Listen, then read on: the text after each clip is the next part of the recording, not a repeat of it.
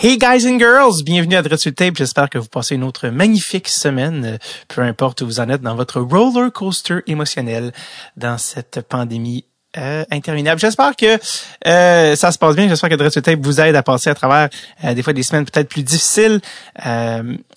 L'épisode d'aujourd'hui, je suis très content de vous le vous, ben, vous, le partager en fait parce qu'il est aussi extrêmement récent. Souvent, il peut avoir un laps de temps assez important entre l'enregistrement et la diffusion. Hein. Je pense à Alexandre Picard récemment, je pense qu'il y avait un an, un an et demi. Des fois, c'est Jerry Rochon qui, qui, était décédé entre l'enregistrement et la diffusion. Plein de raisons qui fait des fois que l'épisode euh, doit attendre son tour. Et euh, et aujourd'hui, c'est pas le cas. C'est un épisode que j'ai enregistré extrêmement récemment, le 31 mars 2021, avec Michael Lalancette, que pour ceux qui connaissent pas, était à TVA Sport, au, euh, été affecté au hockey junior, la couverture du hockey junior, il l'a fait aussi à ma TV, bref, euh, dans l'Empire québécois. Euh, donc, journaliste extrêmement intéressé par les sports, mais par beaucoup d'autres choses que les sports. un gars très, très, très curieux, une, belle curiosité intellectuelle. Et c'est un gars que je ne connaissais pas, ben, d'une part, personnellement, évidemment, mais aussi, je le connaissais pas beaucoup parce que j'ai pas la télé, tout ça, j'ai avoué, j'ai connaissais très peu TVA Sport, c'est mon ami Julien Réaume. Shout out! Notaire dans le coin d'Huntingdon, si vous avez besoin d'un notaire dans le coin d'Huntingdon. Ou, euh, il se déplace également.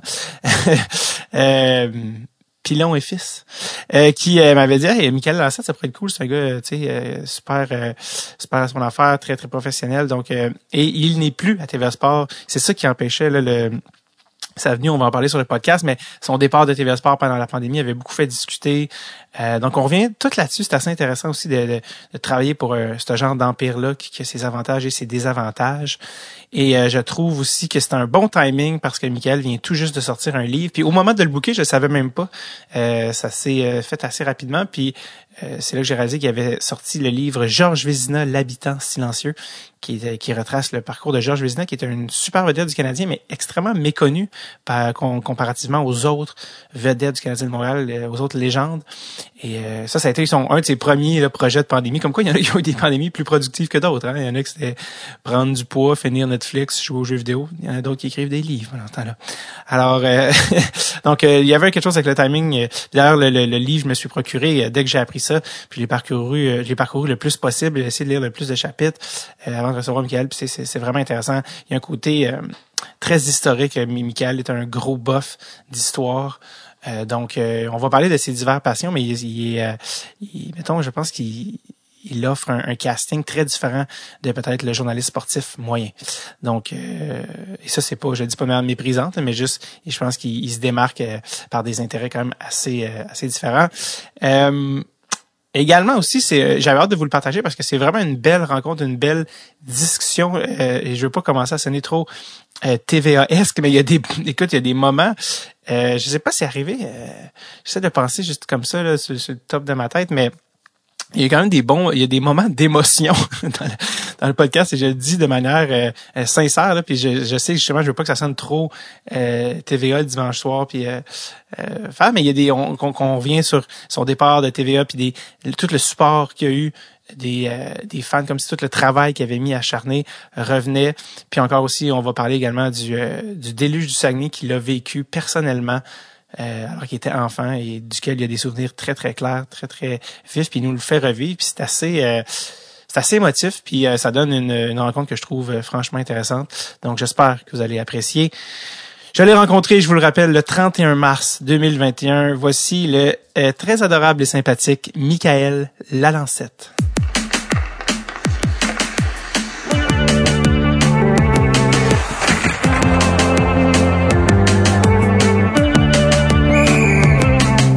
Avec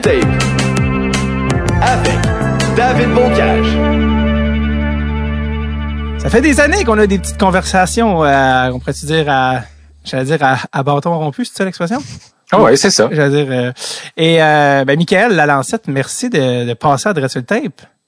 Ben écoute, c'est un plaisir. Merci d'avoir été insistant dans la vie pour, provoquer des rencontres. Des fois, il faut être un peu plus persistant. Puis je travaillais, c'est lié à TVA dans le fond, parce que si j'avais pas été à TVA, ça, ce moment-là aurait existé bien avant ça. Fait que je suis super content que ça, ça fonctionne enfin. Puis euh, merci de ton insistance. Tu vois, ça, ça, ça a fini par porter fruit. Ben écoute, ça, ça me fait plaisir. Euh, ben justement, ça, c'est le genre d'affaires que les gens, puis moi-même en, général, c'est, tough pour les gens de, de, comprendre tous les paramètres que ça implique, mais travailler pour Québécois Média, qu'est-ce que ça implique exactement? Ben, écoute, juste avant d'aller dans le négatif, je vais dire plein de belles choses. Parce ah que, euh, tu sais, euh, c'est un, une mer de possibilités québécois. Dans le sens que, tu sais, dans le milieu, dans le jargon, on, on surnomme souvent Québécois l'Empire.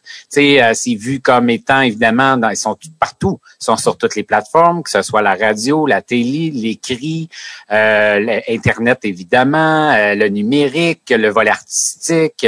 Puis, tu sais, moi, j'ai beaucoup d'admiration pour les gens de cette entreprise-là parce que ça prend un certain goût, ça prend un certain culot même euh, de foncer dans des sphères d'activité dans un aussi petit marché que le Québec. Tu sais, parce que, écoute, là, c'est une terre à labourer qui est, tout, qui est toute petite.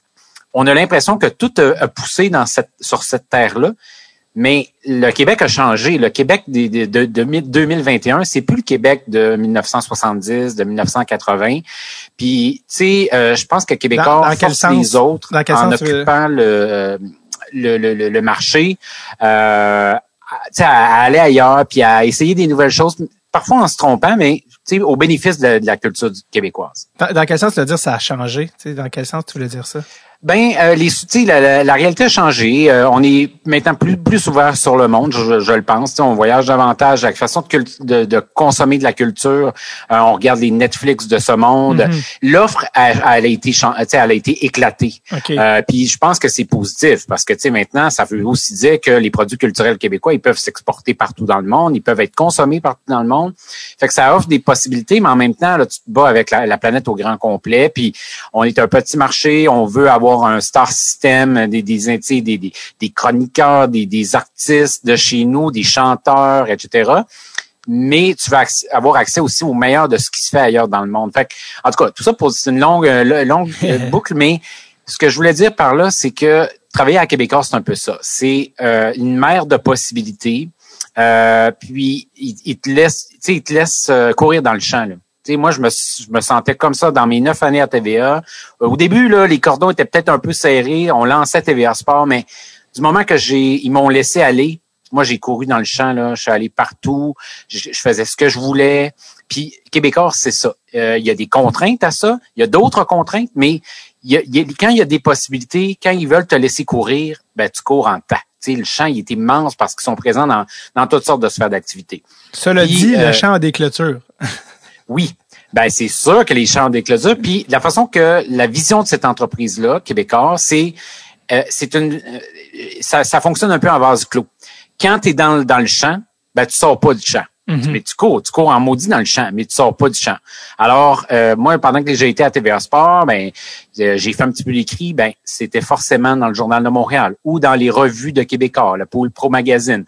Après ça, je faisais de la radio, mais c'était à Cube Radio, c'était pas euh, sur les autres euh, radios. Alors, puis c'est sûr qu'à un certain moment donné, quand tu es jeune, puis tu quand tu veux, tu as plein, t'as, des projets plein la tête, puis tout ça, ben, t'aimerais parfois aller ailleurs ou aller, euh, aller développer de, nouvelles relations professionnelles avec ailleurs. Tu as des projets, les gens t'approchent, te proposent des, des, des trucs puis tu dois les refuser parce que c'est la façon que fonctionne cette entreprise-là. C'est ils, gèrent beaucoup à l'interne ce que les gens ont le droit d'accepter. Puis, tu ultimement, c'est une philosophie d'entreprise. Alors, moi, je suis pas là pour dire c'est-tu bon, c'est-tu mauvais? C'est juste ça, cette réalité-là à Québécois.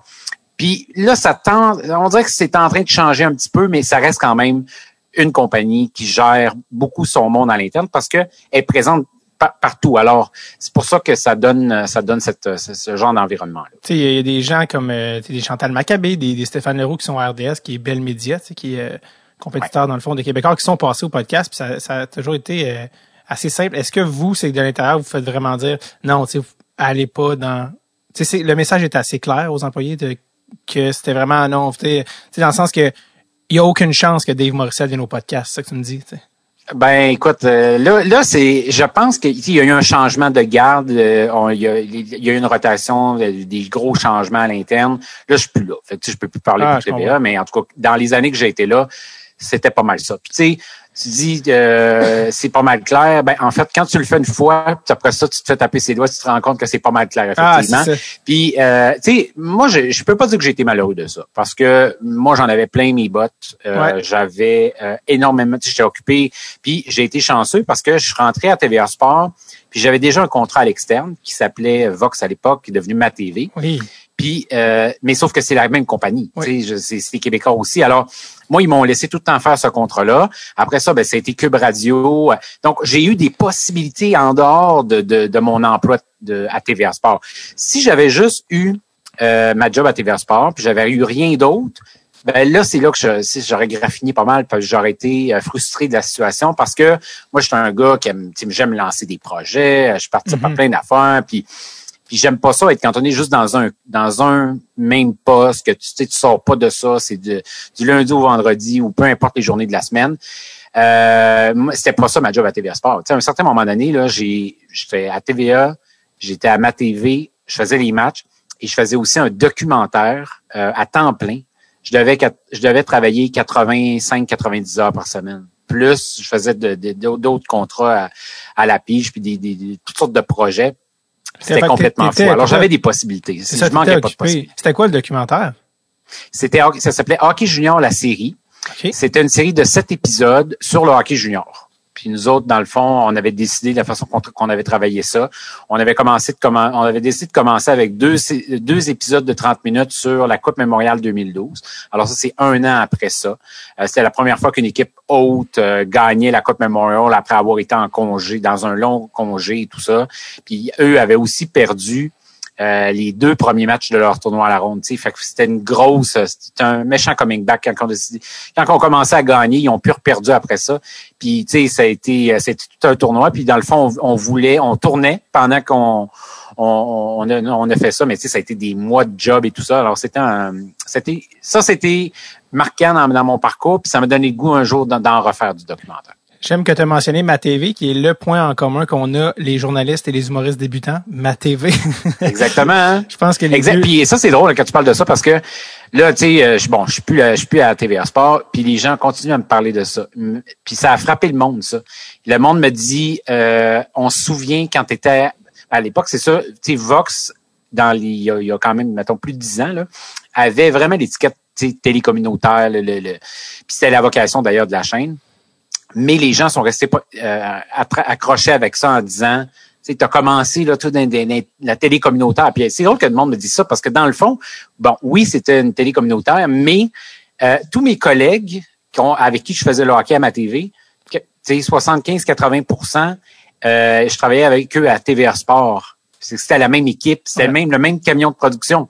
Fait que, sais, on avait, c'est parce que euh, il y, y avait pas peut-être une notoriété ou quoi que ce soit. Donc, ça a été, ça a été formateur pour moi. Quand j'ai commencé là, j'avais aucune expérience en télé. Puis tu le dis, tu sais, c'est là, c'est comme des portes d'entrée qu'on a. Puis euh, ben c'est important dans un parcours parce que tu sais aller chercher des expériences sur un CV, c'est tough. Puis quand tu as ce genre de chance là qui passe, ben tu, tu sautes dans le train puis tu, tu le Ben, fais, c'est sûr. Oui, ma TV, Vox, anciennement, ma TV, c'est là que j'ai réalisé, moi, que c'était beaucoup plus regardé que ce qu'on pouvait penser. Euh, parce que Ouais. quand tu ouvrais, puis là, déjà, à l'époque, même si c'était juste il y a 7, 8, 9, euh, 10 ans, quand tu ouvrais la télé, puis déjà, les gens avaient beaucoup plus la télé il y a 10 ans qu'aujourd'hui. Tu sais, Je pense qu'à chaque année, les gens à un certain âge...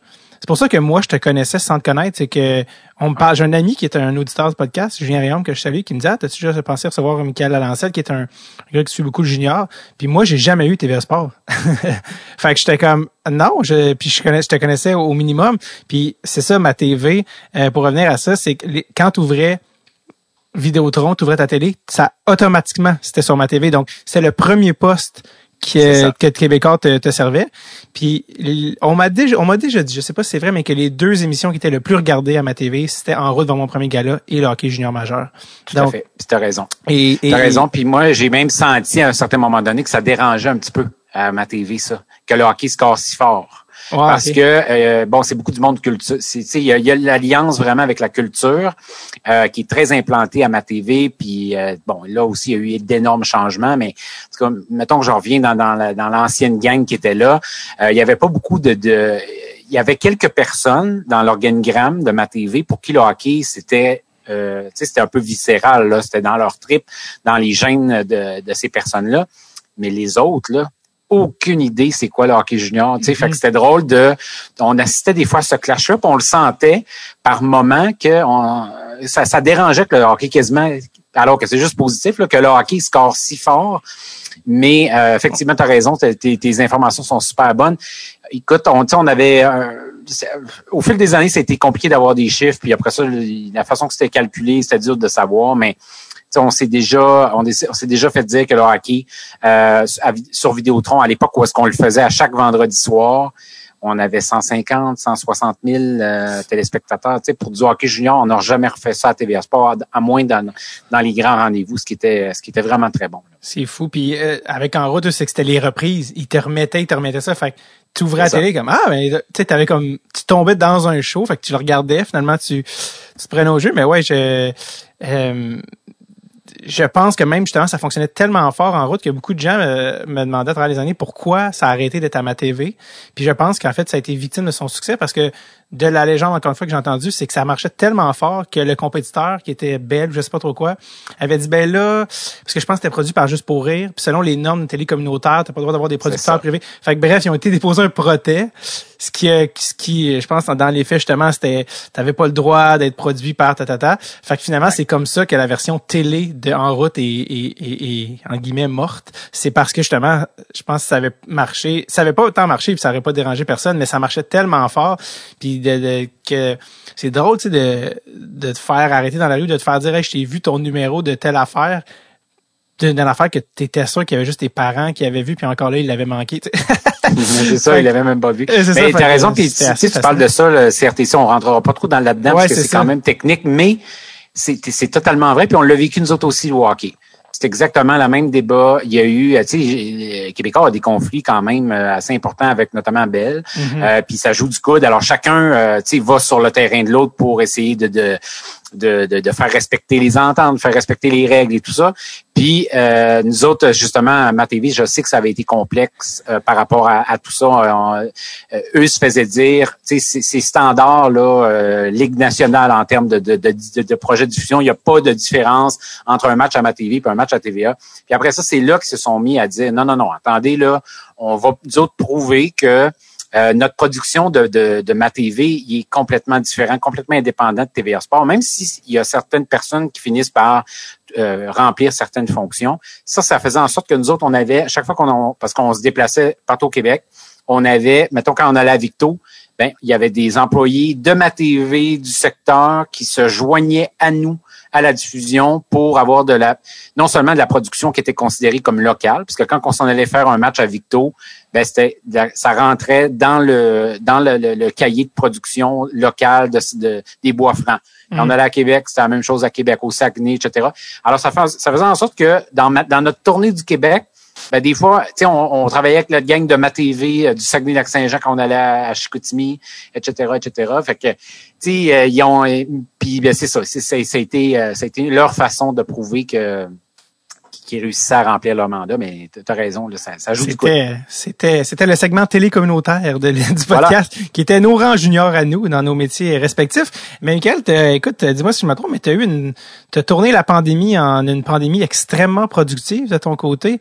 Euh, autant ouais, y a des jours je me dis, je pense pas ça que je me dis, mais euh, oui, euh, dans un sens. Ben écoute, euh, est-ce que c'est moi ou en plus du livre auquel on, on va venir éventuellement, euh, tu aurais complété une maîtrise pendant la pandémie?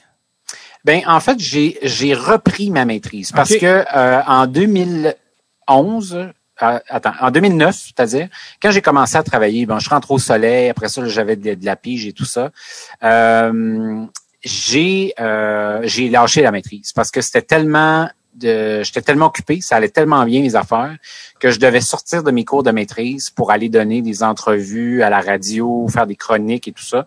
Puis à un certain moment donné, je me suis dit ça pas de bon sens. Moi, je suis pas un gars de demi-mesure, puis là je suis en train de négliger mes études.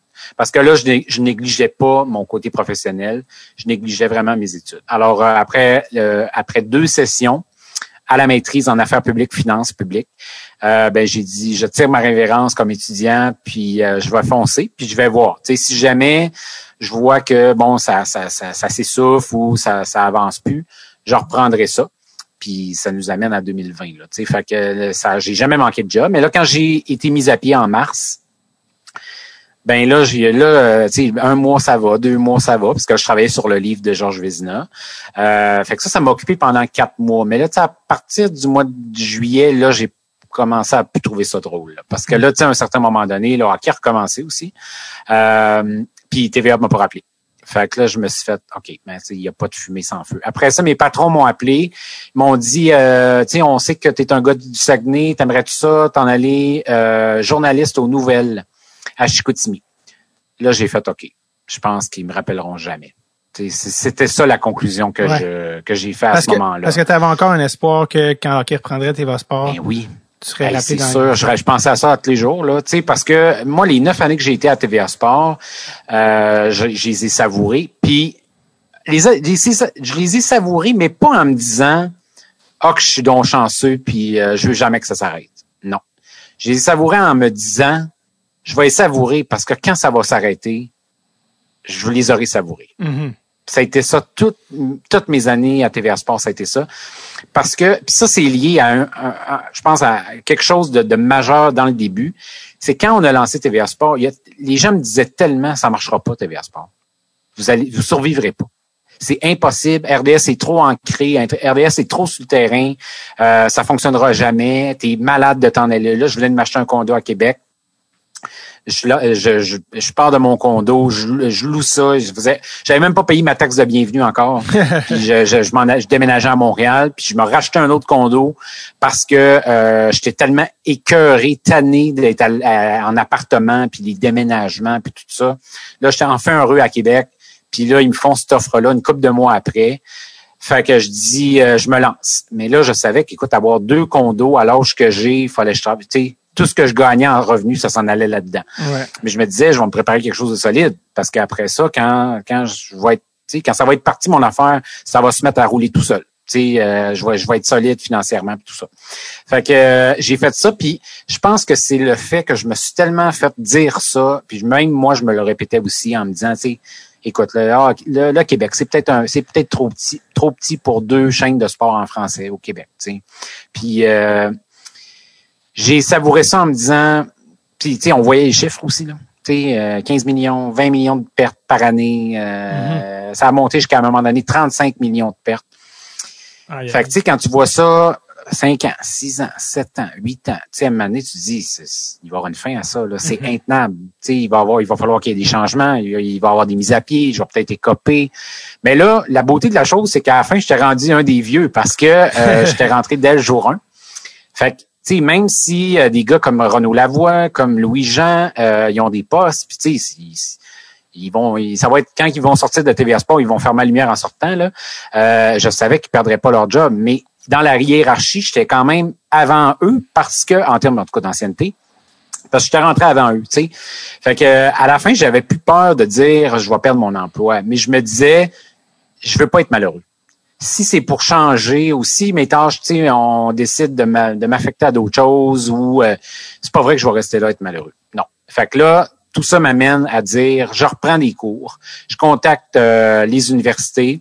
L'université Laval me disent, OK, euh, euh, on est prêt à te reprendre, on va reconnaître là, plusieurs de tes cours que tu as fait, mais tu sais, il, y en a beaucoup qui, qui que je dois refaire. Fait que ça a été quand même difficile pour moi de retourner sur les bancs d'école à l'automne. Je sais pas, là, j'en ai pas repris pour l'hiver parce que je travaille sur d'autres projets on va voir pour la suite, là, mais je l'ai pas complété encore. C'est toujours inachevé. Mais ça peut-être peut-être qu'un jour. Mais tu sais, c'est tough à revenir à l'école dix ans après. Là. Tu sais, euh, j'ai de l'admiration pour ceux qui retombent dans deux, trois, quatre ans d'études après avoir arrêté puis vécu le marché du travail, c'est pas évident. Ouais, c'est sûr. Euh, est-ce que, parce que c'est ça, là, tu parlais de quand tu vas sport, dans le fond, c'est pour ceux qui étaient pas au courant, c'est que TVA Sport, euh, c'est quoi, c'est euh, début 2020, qui ont euh, qui, voulaient dans le fond te réaffecter à quelque chose d'autre.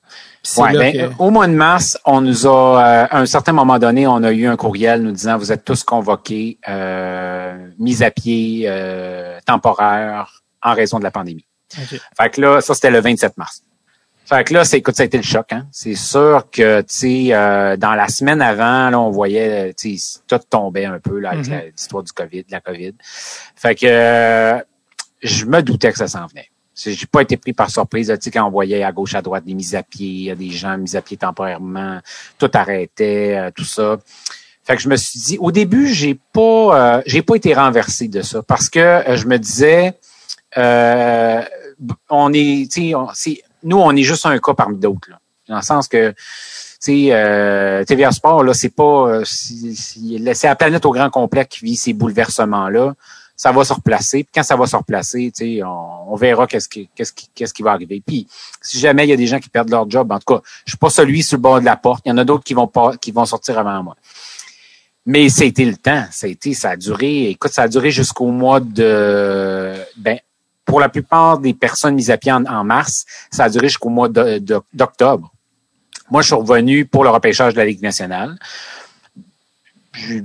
j'ai d'ailleurs eu l'impression que dans le fond, ils m'ont demandé pour euh, boucler la boucle avec un projet sur lequel j'avais travaillé avec Alexis Lafrenière. Je pense qu'ils m'auraient pas rappelé. Si j'avais pas eu ce tournage-là, je pense pas qu'ils m'auraient rappelé. C'est bien correct, c'est leur droit.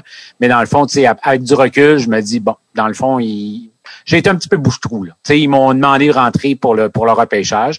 Puis j'ai dit oui. Puis à ce moment-là, c'est ça qui m'a qui m'a un petit peu joué dans la tête parce que quand je suis revenu, je me suis dit ça va reprendre. Hmm. J'en reviens. Là, là, j'ai retombé dans mes, j'ai retombé dans mes souliers puis j'ai fait, ok, ah, non, c'est cool. J'aime encore ça. Je me suis ennuyé de ça. Je veux continuer. Puis euh, trois semaines, trois semaines après, bang, ça recommence encore. On se fait tous rencontrer pour se faire dire réorganisation. Puis on, on va rencontrer quelques personnes parmi vous. Puis on, on va voir. Puis c'est là, à ce moment-là, qu'ils m'ont rencontré, puis ils m'ont dit, écoute, euh, ce qu'on a à t'offrir, c'est un package de départ. Fait que tu sais, quand tu te fais. Ça, c'était une bonne claque. Parce que quand tu te. Puis même si je me préparais un peu à ça mentalement. Parce que c'est pas comme si tu te fais dire par un boss euh, ben, si tu sais, voici deux scénarios. Si tu restes, ce que tu faisais avant, tu le feras plus. mais on pourrait faire ça, ça, ça. C'était pas ça, là. C'était nous autres, ce qu'on a à t'offrir, c'est un montant d'argent pour que tu t'en ailles. Mm-hmm. Fait que c'est ça que, tu sais, ça, ça a donné un bon coup. Mais euh, là, dans le fond, je me suis dit, OK, parfait, c'est correct. Je vais réfléchir à tout ça. On va voir. J'ai sous-pesé tout ça, mais moi, j'en revenais tout le temps au fait, c'est pas vrai que je vais être malheureux. C'est pas vrai que je vais rester là. Puis, tu sais, pour pas aimer ce que je fais ou pour euh, me sentir que j'aurais donc bien dû partir parce que je suis resté puis je suis le boulet. Non, je voulais rien savoir de faire ça. Fait que c'est pour ça que j'ai finalement décidé d'accepter de, l'offre. Alors, tu sais, c'est important pour moi quand même de tout raconter ça parce qu'il y en a encore beaucoup quand je croise des gens sur la rue qui me disent hey, c'était cœur hein, ce que TVA Sport. ah ouais, hein? Donc, trois petits points d'or. Mais dans le fond, c'est plus ou moins ça. Dans le fond, ils m'ont demandé de partir. Mais ils m'ont pas foutu à la porte du jour au lendemain. si je voulais rester, je pouvais. Et c'est là que, dans le fond, ils m'ont rien proposé d'autre. Alors, ça veut dire qu'il n'y avait pas de plan vraiment d'avenir pour moi. Fait tu sais, c'est important quand même pour moi de l'expliquer parce que, euh, il y en a eu des gens qui disent j'ai été mise à la porte cavalièrement, ils m'ont humilié. Non, c'est pas ça. Mais euh, tu sais, en même temps, je veux dire, ça veut dire qu'il n'y avait pas une grande vision d'avenir pour moi s'ils n'ont pas voulu me garder. Est-ce que tu t'es senti un peu trahi de dire moi je suis là depuis day one, j'ai fait mes classes euh, à ma TV, puis dès que le bateau euh, frappe la tempête, je suis le premier par-dessus bord? Ouais. Ben oui puis non. Oui, dans le sens que, puis je, je, le dis très humblement, là, mais je pense que je suis, je suis la personne qui a travaillé le plus fort dans, dans tous ceux qui étaient là. Euh, fait tu sais, c'est sûr, j'ai eu l'impression de laisser beaucoup sur la table à travers les années. Tu sais, j'ai négligé ma famille. Tu sais, moi, ma famille est, est tout, au, est tout au Saguenay. J'ai raté des moments importants de mes, avec mes proches. Tu sais, euh, puis je dirais pas que ça c'est des regrets parce que tu sais, dans le fond, j'ai tiré profit de, de, de, ces années de travail là. Mais c'est ça, ça a été une petite, euh, ça a été un petit, ça a été un, parce que moi, je suis loyal dans la vie. Fait quand les gens, je, je dirais pas que TVA Sport a manqué de loyauté, mais dans un certain sens, en me faisant sentir que j'étais mieux d'aller jouer ailleurs, ben un peu, tu sais. Fait que euh, j'ai été blessé de ça, mais c'est tu quoi, tu sais, euh, ça c'était dans les premiers jours, dans les premières semaines, ben premier jour. Puis ça a vite, ça, ça a vite passé parce que j'ai pas de regrets. Tu sais, dans le fond, là, moi, là, ce que je, je pouvais pas donner plus que ce que j'ai donné. Hmm. Fait que c'est pour ça que j'ai tellement l'esprit en paix avec ça que je me dis, tu sais, euh, ben à la limite, ce sont eux les pires. Moi, j'ai plein de projets en ce moment. Ça déborde. Là. Je sais même plus, tu sais, je, je dis non à, plein de trucs. Parce que là, en ce moment, ce que je fais, j'accepte des choses. Premièrement, des projets qui m'emballent. Et deuxièmement, j'accepte de travailler avec du monde qui me font sentir qu'ils ont le goût de travailler avec moi. Ouais. Moi, je, je, je, je, m'associerai plus avec du monde qui vont me faire sentir que dans le fond, bon, t'es, t'es là, là, t'es là parce que t'es engagé avant, puis non, je vais aller jouer ailleurs. Je je suis pas, c'est pas dans ma personnalité de coller. Si je suis, euh, si je m'engage dans, dans une relation, que ce soit amoureuse, euh, d'amitié, euh, professionnelle, ben je vais être là à 100 Sinon, euh, ça vaut pas la peine de, de continuer ça. Là, tu. Quand ça a été officiellement fini à TVA Sport, tu t'es dit, OK, RDS, euh, ça a été quoi ton premier réflexe? Tu T'es travailleur autonome, tu sais, les, les, c'est pas tout le monde qui, qui connaît c'est quoi la vie de travailleur autonome. Moi, personnellement, je, je, relate. là. Je suis comme, oui, tu tu sautes d'un cheval à l'autre, mais euh, comment tu t'es dit, quand, quand t'es passé au-dessus de la phase, euh, en, tu en pas peine d'amour, en guillemets, mais de, OK, bon, ça c'est fait, parfait, le, le plaster est, est arraché. Ça a été quoi ton premier réflexe de, bon, je rembarque sur quelle euh, selle? T'as pas idée, David, le nombre de personnes qui m'ont demandé quand est-ce que tu vas RDS, là? Quand Ah ouais, est-ce que hein? c'est? Ça va être quand, ça, là, là? Écoute, à un certain moment donné, on va faire, je sais pas, on a, on a le droit de, de, de faire de la pub ici? Euh, Ben oui. euh, mon livreur de Saint-Hubert, il vient me porter ma, mon- ma boîte de poulet, puis il me dit, euh, là, euh, c'est c'est pour quand RDS? Que, tu sais, je reste un peu surpris parce que, premièrement, là, je, je, écoute, je pense que je suis habillé en mou. Euh, je, j'ai pas commandé de Saint-Hubert, je comprenais rien. Ah, c'est ça. fait que euh, j'ai dit non, non, monsieur, euh, y a- y- je m'en vais pas à RDS. Euh, S'ils veulent, euh, s'ils sont intéressés à mes services, ils ont mon numéro. Euh, tu sais, euh, je le savais en quittant TVA Sport qu'il y avait pas mille options. Il y avait pas mille Mhm. terrains de jeu pour aller continuer ce que je faisais. Si Ouais. je voulais le faire de la même façon euh, que je l'ai fait depuis dix ans. Puis quand je suis parti, je me suis je me suis dit, euh, je me suis pas dit c'est nécessairement ce que je faisais depuis dix ans que je veux aller faire ailleurs. Tu comprends? Ouais. Euh, c'est pour ça que, tu sais, quand je parlais tantôt de, de, de, dire par rapport au projet de TVA, tu sais, il aurait pu me proposer d'autres choses. Je je suis pas juste bon à, à parler de hockey junior dans la vie. Mhm. Puis ça, de lancer mon premier livre, c'était un rappel de ça. C'est c'est c'est un peu symbolique là, mais C'est ta motivation. Ben oui, puis euh, de, de, de, de répéter ou de montrer à ceux qui l'ignoraient que j'ai pas juste de la valeur à parler ou à m'intéresser au hockey junior. Pour- je- pour même ceux- si ça a occupé une place hyper importante, puis j'ai aimé ça, je suis pas juste bon à faire ça. Pour ceux qui pour ceux qui écoutent en ce moment, à part hockey- à part parler d'hockey junior, à quoi Michael Lalancette aussi est bon à part?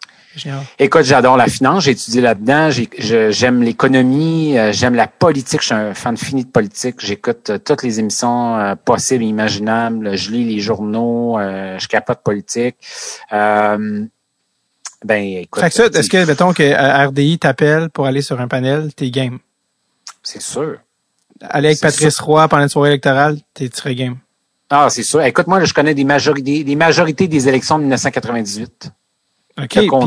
Est-ce que dans le contexte des médias québécois, du moment que tu as choisi ta niche dans l'imaginaire, peu importe des décideurs, des gens en place, c'est impossible de changer?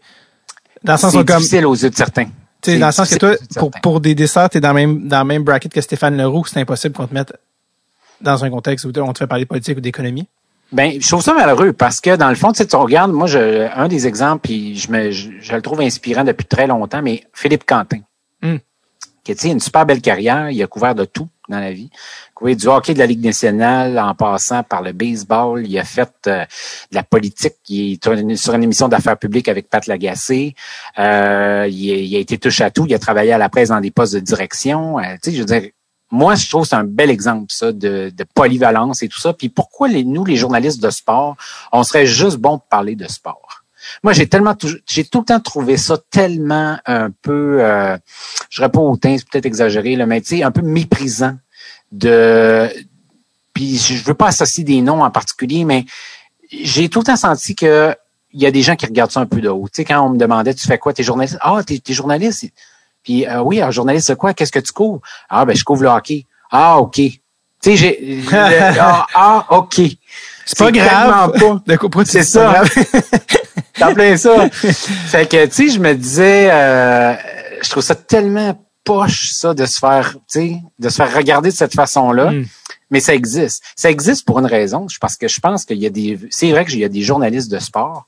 Qu'eux autres, là, tu parles de. tu- en, en déjeunant, ils vont parler, ils vont parler de, de- du match de baseball de la veille. En dînant, ils vont Ouais, parler ouais. de d'un combat de boxe qu'ils ont regardé. Puis en soupant, ils vont parler du match du Canadien le soir. Puis leur vie, c'est ça en permanence. C'est Ouais. du matin au soir. C'est là, ce sont les mêmes sujets, les mêmes Mais sports qui Est-ce que ça donne les meilleurs journalistes sportifs? Comment? Est-ce que ça donne les meilleurs journalistes sportifs?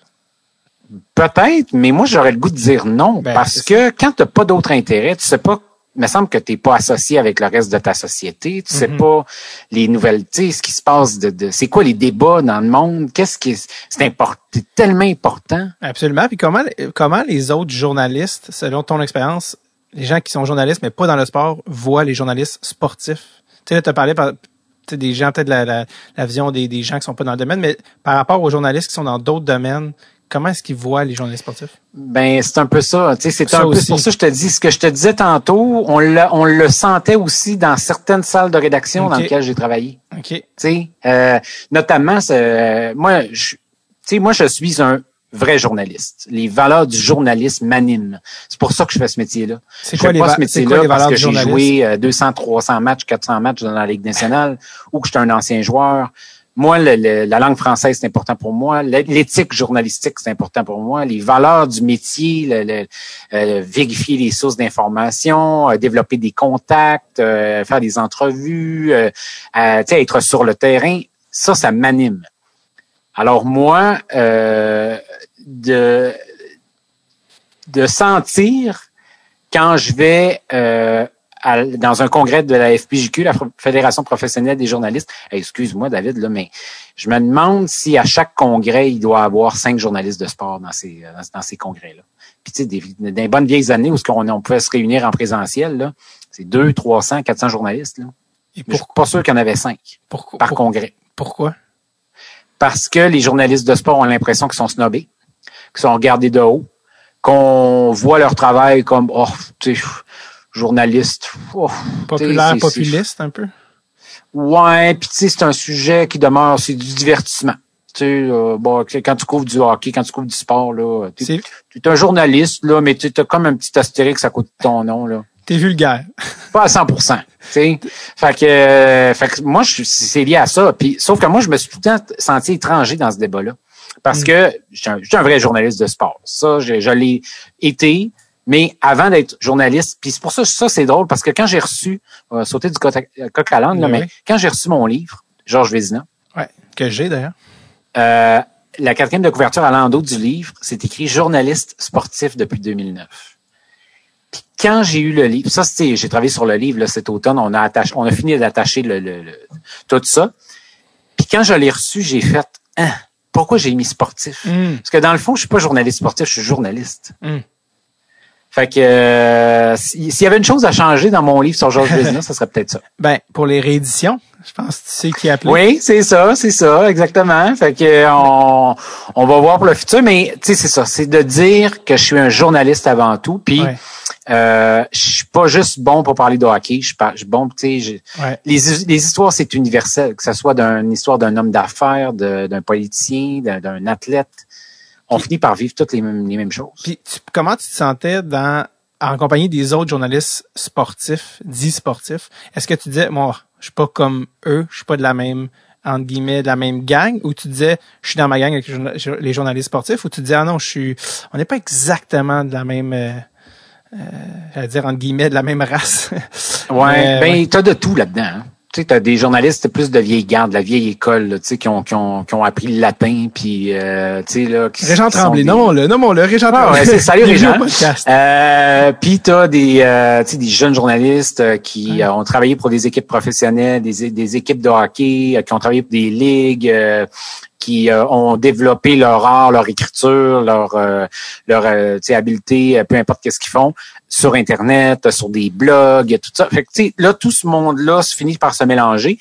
Puis, je veux pas être moi non plus être hautain là. Fait que tu sais, je veux dire des, des, des journalistes de sport qui vivent beaucoup vibrent beaucoup pour le pour le sport, ben ils ont ça écoute ça a voyagé partout, ils sont ouverts sur le monde. Tu sais c'est pas vrai, je, je veux pas là, tu sais juste dire euh, c'est un ou l'autre. Mhm. Il y a des nuances, mais c'est vrai qu'il y en a que tu sais la politique ça a aucune importance pour eux, ils suivent pas ça. L'histoire c'est pas plus ou moins important à, part, à part quand tu parles d'histoire du sport. Euh, tu sais, il y a des, il y en a qui vivent un petit peu dans leur marge. Mais, règle générale, moi, je trouve que les journalistes de sport, ben, écoute, les, gens dans les salles de presse seraient impressionnés de voir le travail que pourraient faire les journalistes de sport dans d'autres secteurs. Puis je trouve que c'est un peu méconnu, ça. Peut-être parce qu'à une certaine époque, les journalistes de sport, ben, ils, rentrent au sport, puis après ça, ils voulaient plus jamais ressortir. Tu sais, ils voulaient faire ça jusqu'à la fin de leur carrière. Mais dans le fond, c'est c'est c'est pas ça pour tout le monde. C'est drôle, les journalistes sportifs sont comme perçus de ce que tu sembles dire comme les humoristes le sont par les souvent les autres domaines artistiques. Fait que ouais. Euh, encore une fois, ou bien par euh, tu sais ceux qui vont dans les téléréalités ou des trucs comme ça. Oui, exactement. Euh, il y, a, y a eu, tu sais, on parle de, de nouvelles opportunités avec, tu sais, quand quand tu fais des nouveaux projets, il y a depuis quelques années des, tu sais, bon, les magazines papier sont décédés, mais il y a d'autres affaires qui sont qui sont nées dans dans le nouveau contexte numérique qu'on qu'on connaît. Euh, pour le, ne pas les nommer, euh, athlétique, tu sais, Marc-Antoine Godin est venu au podcast, euh, euh, qui, qui, a pris le rôle, je pense qu'il est un peu le, le directeur de la, de la, portion montréalaise du de l'athlétique, un peu un journaliste 2.0, beaucoup de storytelling, justement, je pense qu'on peut-être qu'il se différencie peut-être de l'image, ou en tout cas l'idée de journaliste sportif que les gens avaient de certains euh, journaux à l'époque. Est-ce que des athlétiques, c'est quelque chose euh, qui t'a intéressé ou qui t'a ou qui t'a passé par l'esprit euh, de, de, de, d'aller là? Tu sais, je sais pas si tu c'est sûr que tu connais Marc-Antoine de, de, par. Fait que est-ce que c'est un genre d'affaire qui t'intéresserait? Ben oui, pourquoi pas. Moi, honnêtement, je, je suis intéressé à plein de plein de choses. C'est juste qu'il faut que ça tombe de la bonne façon. Puis là, tu sais, il y avait ça aussi. Quand je suis parti de TVA Sport, c'est l'équivalence là de, c'est l'équivalent à peu près de se lancer de, du haut d'un avion, pas de parachute, là, tu sais, parce que Ouais. chercher des jobs dans le journalisme en temps de pandémie, là, c'est comme tu sais, bonne chance. Parce Ouais. que il y avait plus rien, il y avait plus d'opportunités. Puis encore, puis là pour le journalisme de sport, c'était encore pire parce que tous les sports étaient arrêtés. Fait que, c'est pour ça tantôt tu me parlais de RDS, puis j'ai comme un bon journaliste, j'ai comme bifurqué la question, j'ai pas trop répondu. Mais tu sais, je savais, c'est parce que je me comptais pas d'histoire. Quand je suis parti de TVA, je me suis dit, il peut y avoir des trucs que, que RDS me propose. Ouais. Ils arriveront pas là demain matin en me disant, hey, voici, ok, là on te veut, là, là tu t'en viens chez nous, puis tu sais, euh, on a ça à t'offrir, ça à t'offrir, ça à t'offrir. Je savais que ce serait pas ça, parce que il y avait plus rien, il y avait plus de sport, il se passait plus rien, il y avait plus d'événements. euh, ils vivent leurs difficultés eux aussi. Alors, tu sais, je, je me berçais pas d'illusions. Je savais qu'en quittant TVA Sport, il allait avoir une petite période comme un petit peu morte. Puis en même temps, c'est du coup, j'avais besoin de ça? J'avais comme besoin de retomber sur mes pattes, prendre du temps. Puis, comme je te disais tantôt, lancer des projets et d'en développer certains avec du monde qui veulent travailler avec moi. Mhm. Puis ça, euh, ça, c'est pas à veille de changer, je te l'annonce. Ben c'est fallait bien qu'il y ait une pandémie mondiale pour que tu, euh, ben c'est ça, c'est ça comme tu dis, c'est ça ça a été dans un contexte là, qui est comme un peu euh, rare, tu sais, si n'eût été de la pandémie, tu serais peut-être encore à TVA Sport, tu sais, il y aurait- ça aurait peut-être C'est ça, peut-être. changé, tu sais. Euh, t'as parlé du gars du Saint-Hubert, de ton univers Saint-Hubert, mais la réaction des gens quand t'as quitté TVA Sport euh, slash euh, euh, mise à pied package, y a- il- ça a comme un peu fait jaser les gens, tu sais là, les, les, les coupeurs, les départs, puis t'avais dû t'expliquer sur plusieurs médias. Quelle a été la réaction du, public, des gens, parce que tu as mis beaucoup de travail à travers les années, puis c'est pour les gens, c'est eux qui vont, euh, qui, qui, qui, t'ont connu puis qui, qui, ont eu un attachement. Quelle a été la réaction des gens, du public, suite à ton départ de TV Sport? Est-ce que tu as reçu des lettres, des messages? Ah, j'ai été soufflé. J'ai été soufflé, puis euh, plus je pense à ça, là, on en reparle aujourd'hui, puis je sais pas, écoute, euh, pourtant il fait soleil, il fait beau, je, je, je suis pas, euh, je suis pas émotif là, mais euh, je suis un, je le suis un peu là en ce moment, puis on dirait que c'est la première fois que je, je me sens comme ça. Mais euh, comment je te dirais ça? J'ai été soufflé, j'ai été renversé. J'ai été renversé. Je pensais pas que j'avais développé euh, autant une, une, euh, une relation de respect avec le public. Puis tu sais, il y a, y a beaucoup de monde là-dedans. Moi, l'un des plus beaux commentaires, c'était de recevoir. Puis j'en reçois encore. Hein. C'est quoi Il y a pas une semaine qui passe qu'on m'écrive. Là, ça se fait plus en privé depuis quelques semaines. Là. Euh, puis avec le livre, ça a vraiment relancé quelque chose d'extraordinaire. C'est fabuleux. C'est une des plus belles récompenses. Je savais que ça serait comme ça, mais pas à ce point-là. Tu sais, c'est fou. Là. Je te dis, il y a trois jours, j'ai reçu un, un message Écoute, je pense que ça m'a pris une demi-heure à lire le message. J'avais des frissons. Euh, je suis émotif aujourd'hui, je ne sais pas pourquoi. euh, c'est ça, j'ai été soufflé de, de voir cette, euh, cette relation-là que j'avais développée. Puis je me dis, je pense que ça c'est lié euh, au travail, peut-être. Mm. sais, Ouais, au nombre d'heures. Je pense que les gens ils ont perçu dans mon parcours, ils se sont vus un peu. Tu sais, quelqu'un qui bûche, doit travailler fort pour atteindre ses objectifs. Euh, j'ai pas compté les heures, j'étais entier. Ce que les gens voyaient à l'antenne, c'était, c'était moi dans la vie. Puis les gens, en me croisant dans les arénas, tout ça, sentaient qu'il n'y avait pas de différence entre l'un et l'autre. Mm-hmm. Puis, euh, tu sais, ça, c'est un, c'est un, c'est un, c'est un, c'est un, privilège parce que quand, tu sais, à un certain moment donné, je me, je me suis dit, OK, c'est trop, là. Ça, ça avait pas, ça avait aucun, aucun, aucun bon sens. Juste sur mon Facebook, quand j'ai annoncé que je quittais, je l'ai mis sur mon Facebook privé. Je l'ai mis euh, sur toutes mes plateformes, mais je l'ai aussi mis sur mon Facebook privé. J'ai eu 500 demandes d'amitié en l'espace de, écoute, peut-être euh, même pas une semaine. C'était complètement fou. Puis il y avait des, il y avait des gens qui m'écrivaient, euh, tu sais, moi aussi je vis telle difficulté, je te comprends. Fait que c'était pas juste de dire, hey, tu euh, bravo ou, tu sais, bonne chance. Ça, ça débordait ça. Fait que euh, moi, je m'attendais vraiment pas à ça. Je, savais que ça ferait réagir. Euh, tu sais, les réactions, ils ont été, ont été unanimes, puis ils ont été. Euh, j'en ai reçu un mauvais, mauvais commentaire.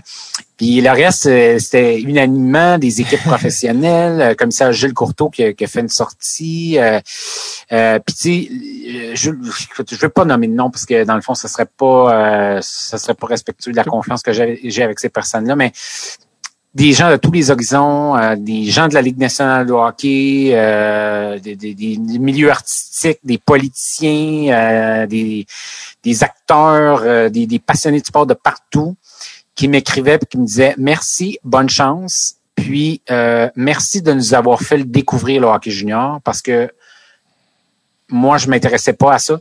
J'ai pas tant d'intérêt d'ailleurs toujours maintenant, mais grâce à toi j'en ai regardé des matchs. J'en ai regardé des reportages, j'en ai regardé des émissions sur ce sujet-là. Puis, tu sais, pour moi, je le sais comment c'est le hockey junior, c'est hyper pointu. Ceux qui suivent ça, ils suivent ça en tas, mais ça rejoint pas le grand public du Canadien de Montréal. Mm-hmm. Mais à force de travailler ça, ben tu finis par percer des petits, des, des, des, petits, des petits trous dans la muraille, puis d'être capable de tisser des liens avec des gens qui, qui en seraient peut-être pas rejoints par le hockey junior. C'est quoi les commentaires que tu as reçus qui t'ont le plus surpris? Tu t'es dit, wow, je pensais pas recevoir euh, ce message-là? Euh, bonne question. Écoute, il me vient rien comme ça, là, mais, euh, sinon, il y en a que j'ai été renversé. Sinon, le, message dont tu parlais, qui t'a eu de la misère à lire pendant une demi-heure, qui t'a donné des frissons, c'était, mon Dieu, c'était quoi ce, ce témoignage-là? Écoute, la personne, euh, ben, ça doit être d'un monsieur d'un certain âge, j'imagine, euh, m'a écrit sur mon livre. OK. Euh, puis tu sais, dans, dans, il y a eu ce message-là, mais il y en a eu plein d'autres. Lui, visiblement, est un grand, grand, grand lecteur. Je l'ai vu juste avec toutes les références qu'il m'a mis, qu'il a mis dans, dans, le courriel. Mais il y en a, tu sais, il y en a qui m'écrivaient. Écoute, c'est le premier livre que je lis depuis le Cégep. Euh, tu sais, écoute, moi, c'est gros pour moi là, parce que tu sais, c'était mon premier livre. J'avais le doute jusqu'à la toute fin. Quand j'ai reçu mes boîtes de livres, les, boîtes que tu vois là, là derrière là, mm-hmm. euh, quand j'ai reçu ces boîtes-là, euh, j'ai pris le premier livre. J'étais vraiment fier. Écoute, c'était mon plus bel accomplissement de carrière. Euh, j'ai eu tellement de travail là-dedans. J'étais fier. Quand j'ai plongé dedans, je me suis dit, j'ai raté mon livre. Il est pas bon. Pourquoi? Je peux pas croire que je vais lancer un livre, puis je vais me péter la gueule parce que le livre sera pas bon. J'ai eu le doute jusqu'à la fin. Pourquoi je ne sais pas. C'est-tu comme la crainte d'être imposteur, d'aller sur une nouvelle glace que j'avais jamais explorée? Les gens me connaissaient pas dans le dans ma, passion de l'histoire. moi, je l'ai toujours. Je, regarde des documentaires, je lis des livres, euh, mais les gens savent pas ça. Puis, euh, en tout cas, vous le savent peu là, mais euh, je sais pas, j'avais peur de pas avoir été à la hauteur de du livre. Puis euh, tu sais quand j'ai commencé la rédaction, je me suis dit tu sais je je veux être avoir garder une écriture simple pour rejoindre le plus grand nombre. Parce que pour moi, la, démo, la démocratisation de la, de la lecture, c'est hyper important. J'écrivais ça sur mes réseaux sociaux autrefois. Tu sais, le plus beau cadeau que tu puisses faire à un enfant, c'est de lui donner le goût de la lecture, parce qu'à partir de ce moment-là, il voyage partout dans le monde. Euh, il connaît toutes sortes de personnes sans même sortir de chez, de chez, chez lui ou chez elle. Tu sais. Donc, euh, puis bref, pour tout, pour tout ça, pour revenir à, au commentaire du lecteur, il m'expliquait au fond euh, sa vie en ce moment, comment la lecture l'a touché, euh, comment, euh, quelle musique il a, mise pour écouter le livre. Euh, il est revenu sur des scènes marquantes du livre.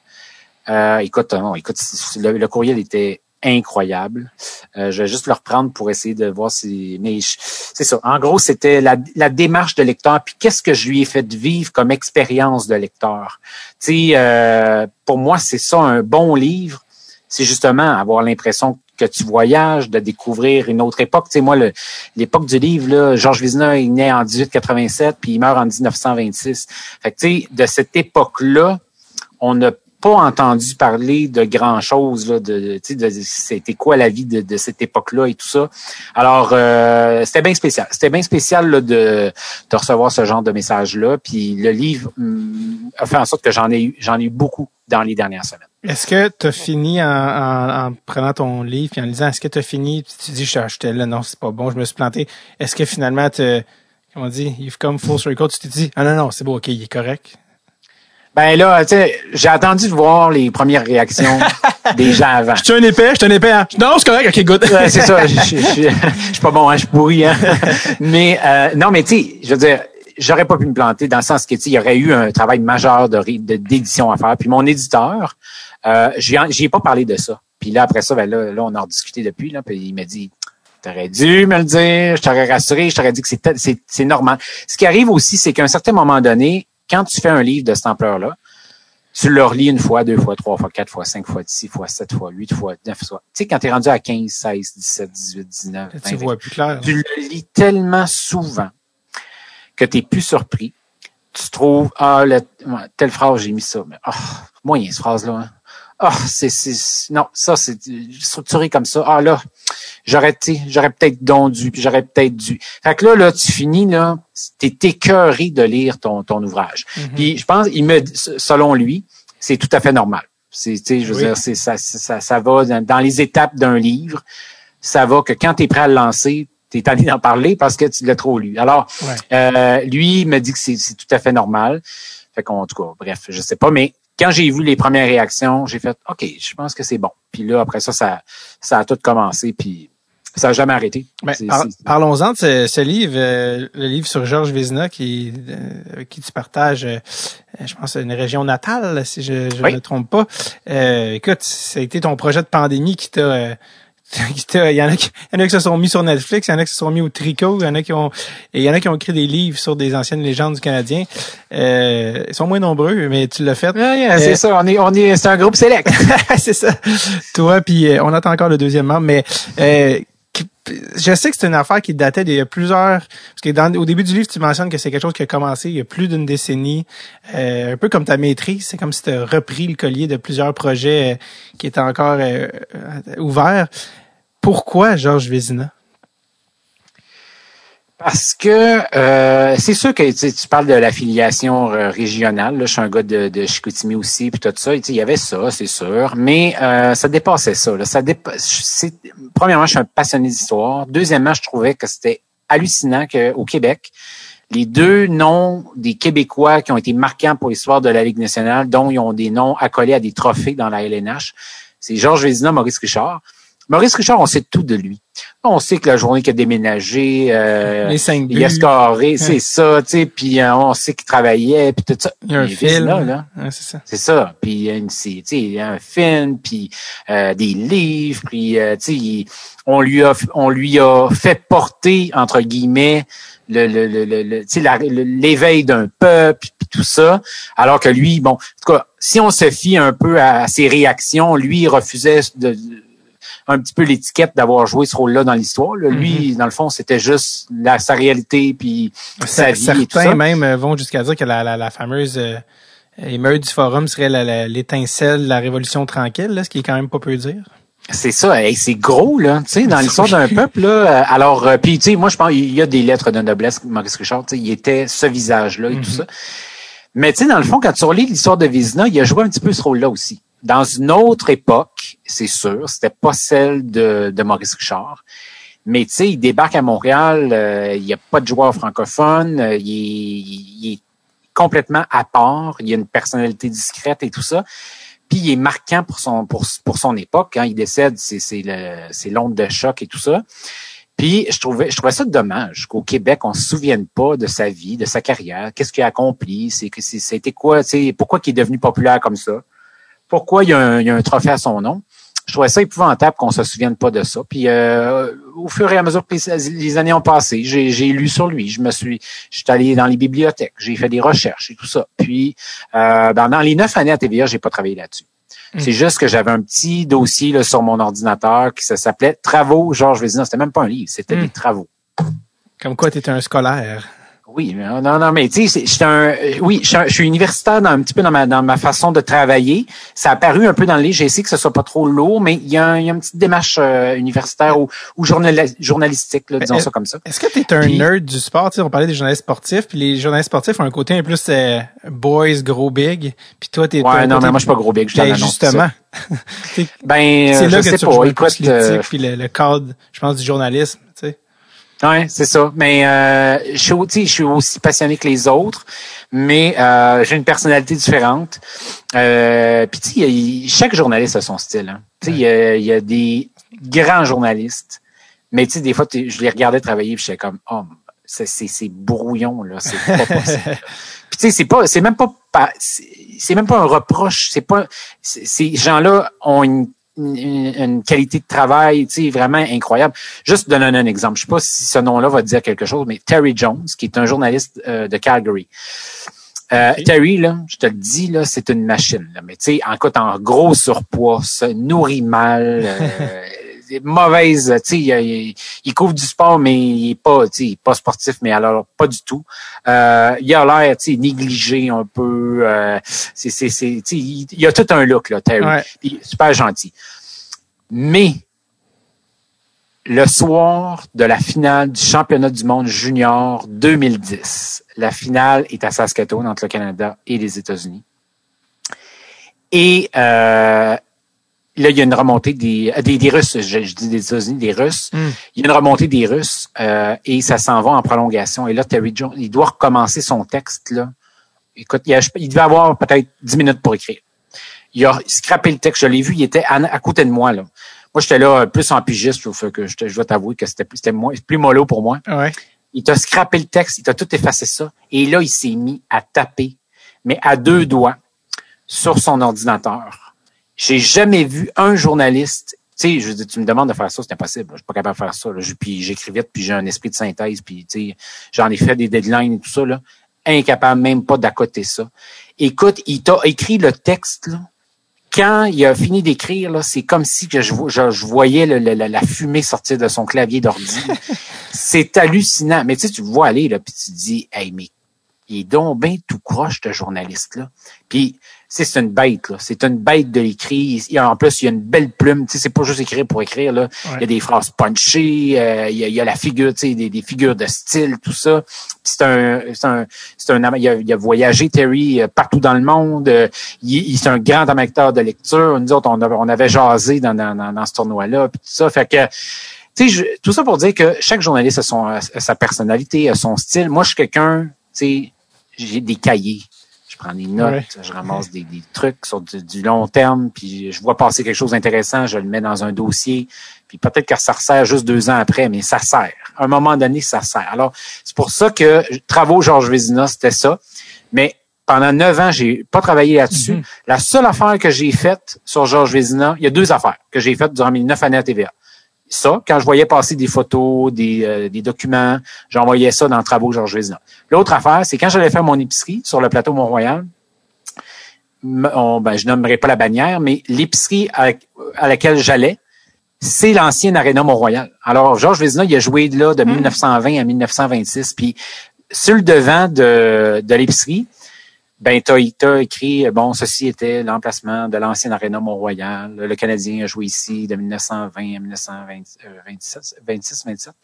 Euh, parce qu'il y a eu le forum. le Canadien a comme joué à deux places en même temps à Montréal parce que euh, les Wanderers, les euh, Wanderers. Renderers, puis les, en fait, c'était les, les Maroons. À cette époque-là, excuse-moi. Euh, eux autres, bon, il y avait, il, y avait le Forum, puis le Canadien avait encore l'Arena Mont-Royal, puis après ça, ben, ils sont allés euh, jouer au Forum. Alors, tout ça pour dire que justement, puis c'était, je voyais sa face à Georges Vézina rentrer sur le building. À toutes les fois, j'allais faire mon épicerie. Puis durant la pandémie, ben là, j'étais en train de rédiger le livre. J'étais dehors avec mon masque à faire la file pour aller faire mon épicerie. Puis là, je voyais la photo de, de Vézina, j'étais comme J'étais tanné de t'avoir, toi. Là. toi, je travailles, tu me travailles. Après, j'étais tanné. C'est, à un moment donné, quand ça fait 15 ans que t'es, es dans ça, t'as juste hâte de passer à autre chose. ouais. On prend une petite pause de l'épisode juste pour que je vous dise, allez sur le Patreon, c'est là que ça se passe, des concours, des épisodes d'avance, quelque chose qui assure la survie du podcast à long terme, yeah, yeah, yeah, yeah, patreon.com slash sur le tape. Ok, bon épisode, au revoir parlons de l'écriture comme telle, justement, c'est ton premier livre. Euh, et surtout, d'écrire un livre sur quelqu'un qui est décédé à 39 ans, il y a, je veux dire, une époque où il n'y a plus personne qui connaissait qui est encore en vie. Euh, à l'époque où la documentation était, ben, justement, de son époque, c'est-à-dire euh, beaucoup plus mince, archaïque. On parle de journaux d'époque, tout ça. Parle-moi du travail de recherche euh, un peu un travail de moine qu'il fallait faire pour aller retourner puis retrouver le plus d'informations possible. Comment tu as fait pour faire ça? Puis j'imagine aussi que tu as vécu des anecdotes dans cette recherche-là qui était drivée par, euh, par ta passion. Mais comment on écrit un livre sur quelqu'un qui est mort? Es-tu mort au 19e siècle? C'est quoi la Non, il est mort en 1926, alors 20e siècle, début du 20e. Mais tu sais, quand même, euh, tu as raison. là. C'est quand même juste, on parle d'avant la Grande Dépression, bâtard. Là, ouais. Si ça commence à, non, non, c'est fou là. Tu sais, euh, euh, Vezina, euh, ben il y avait, il avait pas de match à la radio encore au moment où il a joué. Fait qu'il est, il est devenu populaire grâce aux journaux. Puis ça, moi pour moi, c'était incontournable. Tu sais, je, me, je, le savais là. Quand je me suis lancé dans l'idée d'écrire un livre, là, ça c'était sais, à travers les années, mon, mon idée avait quand même cheminé là-dessus. Je me disais, un jour, j'aimerais peut-être ça, écrire un livre là-dessus. Mais, tu sais, c'était quand même lointain. Puis là, quand il est arrivé la pandémie, j'ai fait, OK, je relis tout, puis euh, on va voir ça va mener à quoi. Si je suis arrêté de travailler pendant un mois, ben j'aurais pas le temps d'écrire un livre, mais si ça dure quand même longtemps, ben ça peut m'occuper. Ça va me changer les idées. Tu sais, c'était plus ça dans l'objectif. Mm-hmm.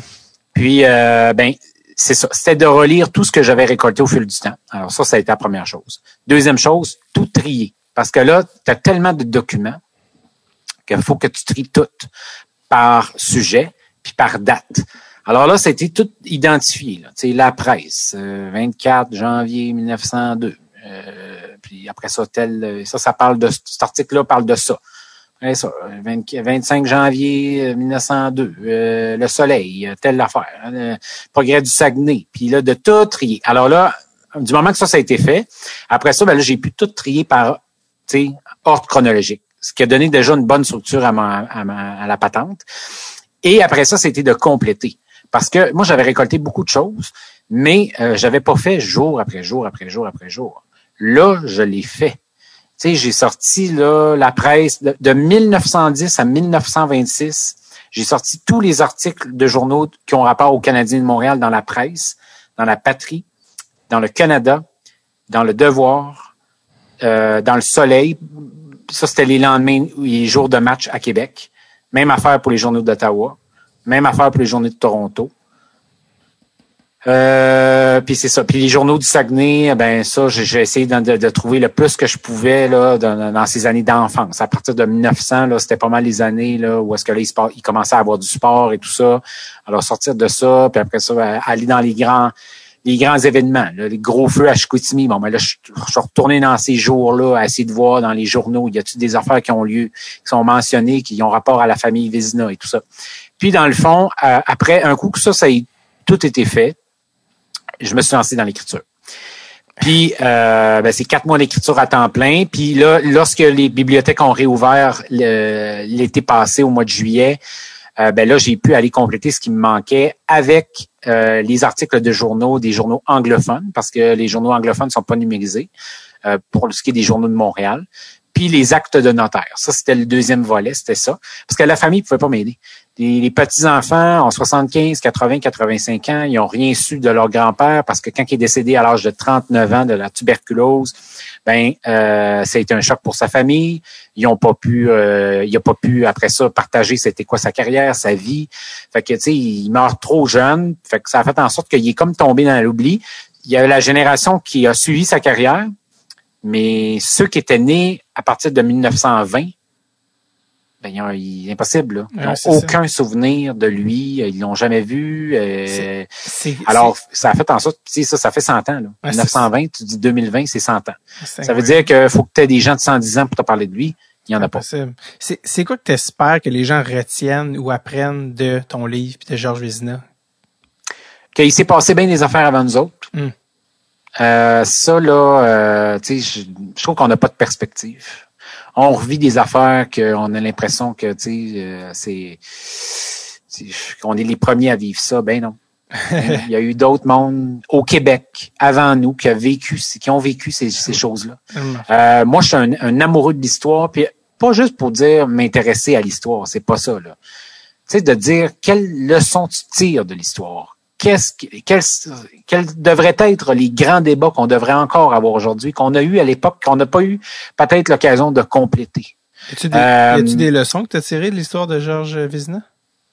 Ah, ben d'immenses leçons, d'immenses leçons. Écoute, euh, tu sais, euh, écoute, je, je, relisais avec beaucoup d'amusement tout ce qui a lieu par rapport à la, aux crises sanitaires, là, parce que là, on est là-dedans à tour de bras. Ouais. Euh, fait que c'est sûr que, tu sais, quand je lis euh, le passage, bon, là, ces examens d'école, euh, lorsqu'il est au petit, séminaire, sont annulés parce que c'est la variole. Euh, puis là, ils font la vaccination obligatoire. Puis là, écoute, dans les pages des journaux, là, c'est assez, il y en a qui poussent les hauts cris, là, s'opposent à ça. Euh, il n'y a pas de preuves scientifiques de l'utilité des vaccins, puis on ne sait pas ce qu'ils nous, ce qu'ils nous donnent. Puis, puis toi, t'écris ce livre-là pendant une pandémie, c'est ça que tu me dis? Ben, c'est ça. Peux-tu croire qu'on revit ça? Après ça, Georges Vézina, il débarque, euh, il débarque à, à, Seattle, puis euh, Seattle, euh, c'est la, c'est la, la, grippe espagnole.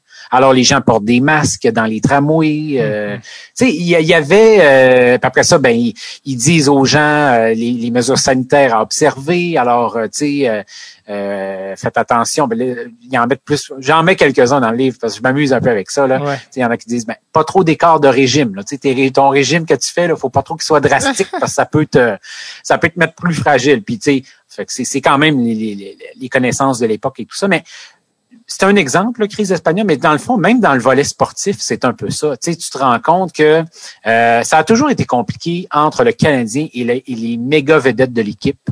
Euh, pas Vizina parce que euh, il y en a, il y a quelques petites affaires, des, petites bouts que ça comme ça s'est corsé un peu. Mais tu sais, mettons, New Zealand, là, qui été quand même un visage quand même marquant de l'histoire de l'équipe, il s'est chicané avec l'équipe, il est parti, ils l'ont échangé. Après ça, il est revenu.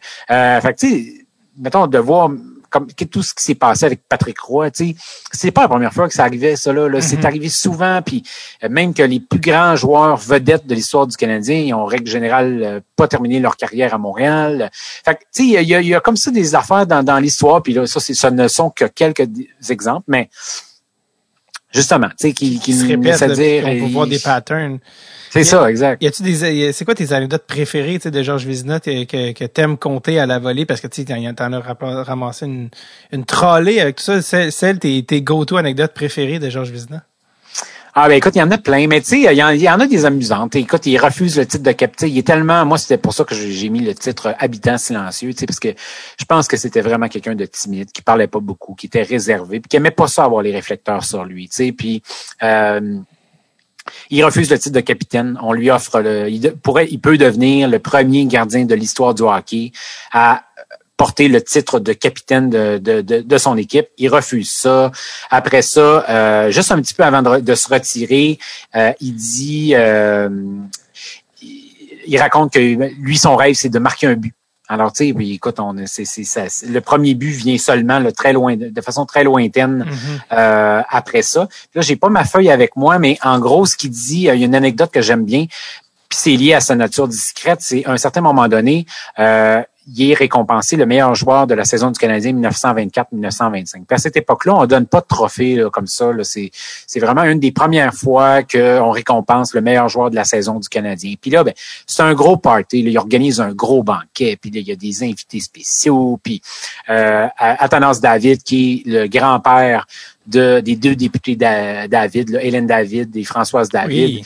est là, puis il est président honoraire du Canadien, puis là, il fait des discours, puis là, dans les journaux du lendemain, on a tous les détails, on a des photos, on a des dessins, on a les discours de chaque personne. Puis là, là, en bas du petit article de journal, c'est- tu sais, là, ça dit, ben là, tous ceux que tous ceux que la foule voulait entendre, c'était Georges Vézina. Et, écoute, je me souviens plus des mots, les mots exacts, là, mais ça dit du genre, et il remercia la foule de façon succincte. Tu sais, là, et- ils ont rien pu trouver dans, ce- dans, dans ce qu'il a dit.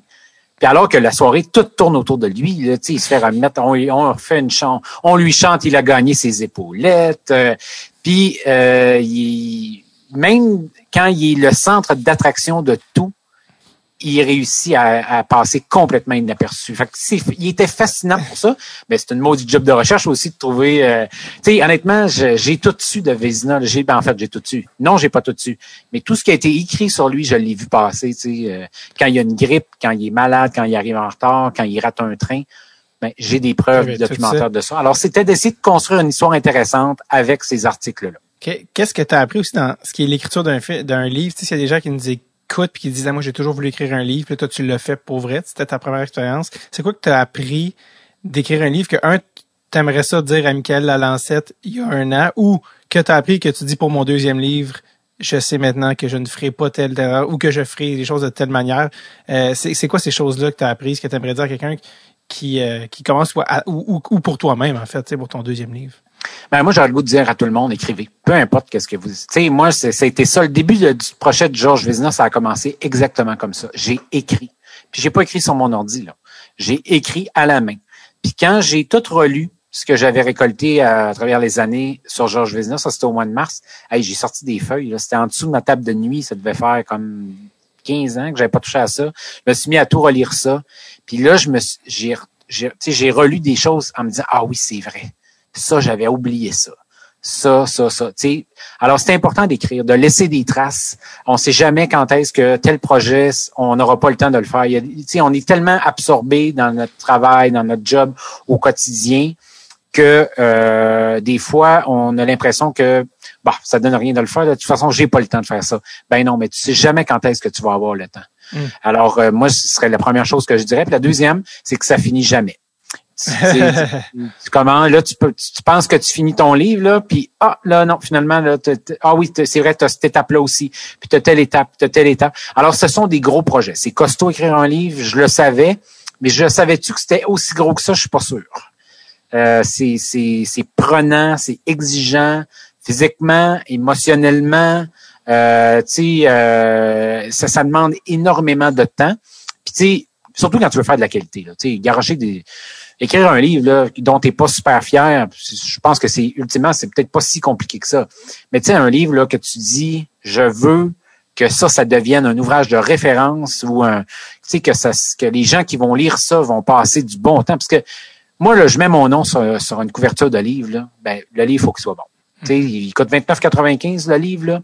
Ben, ceux qui paient, qui paient 30 pièces pour acheter mon livre, ben, faut qu'ils se disent, ben, tu sais quoi, j'ai payé 30 pièces pour le livre là, il vaut 50, il vaut 40. Mhm. Tu comprends? Je veux que les, je veux que les gens qui lisent mon livre aient vécu, tu sais, moi, c'est ce que j'aime, là, des commentaires que je reçois. Les gens me disent, hey, j'avais l'impression d'être dans le train pour, euh, pour Calgary. J'avais l'impression de, de débarquer à Boston, que le Titanic venait de couler, puis je débarquais avec Georges Vézina pour m'en aller euh, à Fenway Park. Alors, euh, c'est carrément ça. Tu sais, moi, je je fais pas les choses à moitié. Fait que je- c'était c'était ça aussi dans le livre. Là.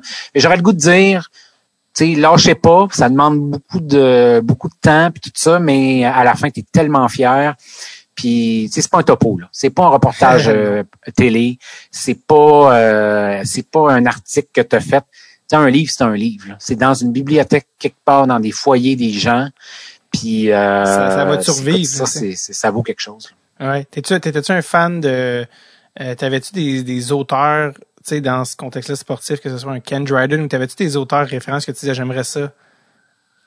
Euh, tu sais, ce gars-là, j'aime sa manière d'écrire, euh, en parlant du sport, mais avec un certain, une certaine littérature. Y avait-tu des gens qui t'inspiraient? Ben, moi, je suis un amateur de biographie. Ok, en général. Puis, euh, comme j'aime la, ouais, c'est ça. Comme j'aime beaucoup la politique, ben moi, là, tous les, toutes les biographies de politiciens de l'histoire du Québec, du Canada, je les ai à peu près tous lus. Là. Tu sais, euh, euh, ben, pas, pas, dans toutes les autres provinces, là, mais tu sais, tout ce qui a rapport aux politiciens québécois fédéraux, j'ai, j'ai, j'ai à peu près tout lu. Euh, au Québec, T'as lu la biographie de Pierre-Éliott Trudeau, là? Ah ben il y en a oui puis il y a, plusieurs lui- livres écrits sur lui. J'ai d'ailleurs je viens d'acheter avec euh, Vat Boncoeur la correspondance entre Trudeau et Vat Boncoeur. Là, je, je commence ça là. J'ai commencé ça hier soir. Euh, donc je suis passionné. J'aime beaucoup les bios. J'aime le, le- ce qui est lié ce qui est lié à l'histoire.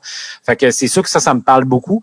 Je pourrais pas dire des auteurs en particulier. C'est sûr j'ai beaucoup lu euh, les coups de gueule de Russell Bouchard quand j'étais au Saguenay quand j'étais plus jeune. Euh, même Gérard Bouchard, les, les trucs qu'il a écrits. Alors, euh, parce que tu sais, je suis un, gars du Saguenay, fait que j'ai lu ces livres-là. Mais sinon, c'était beaucoup, beaucoup les bios.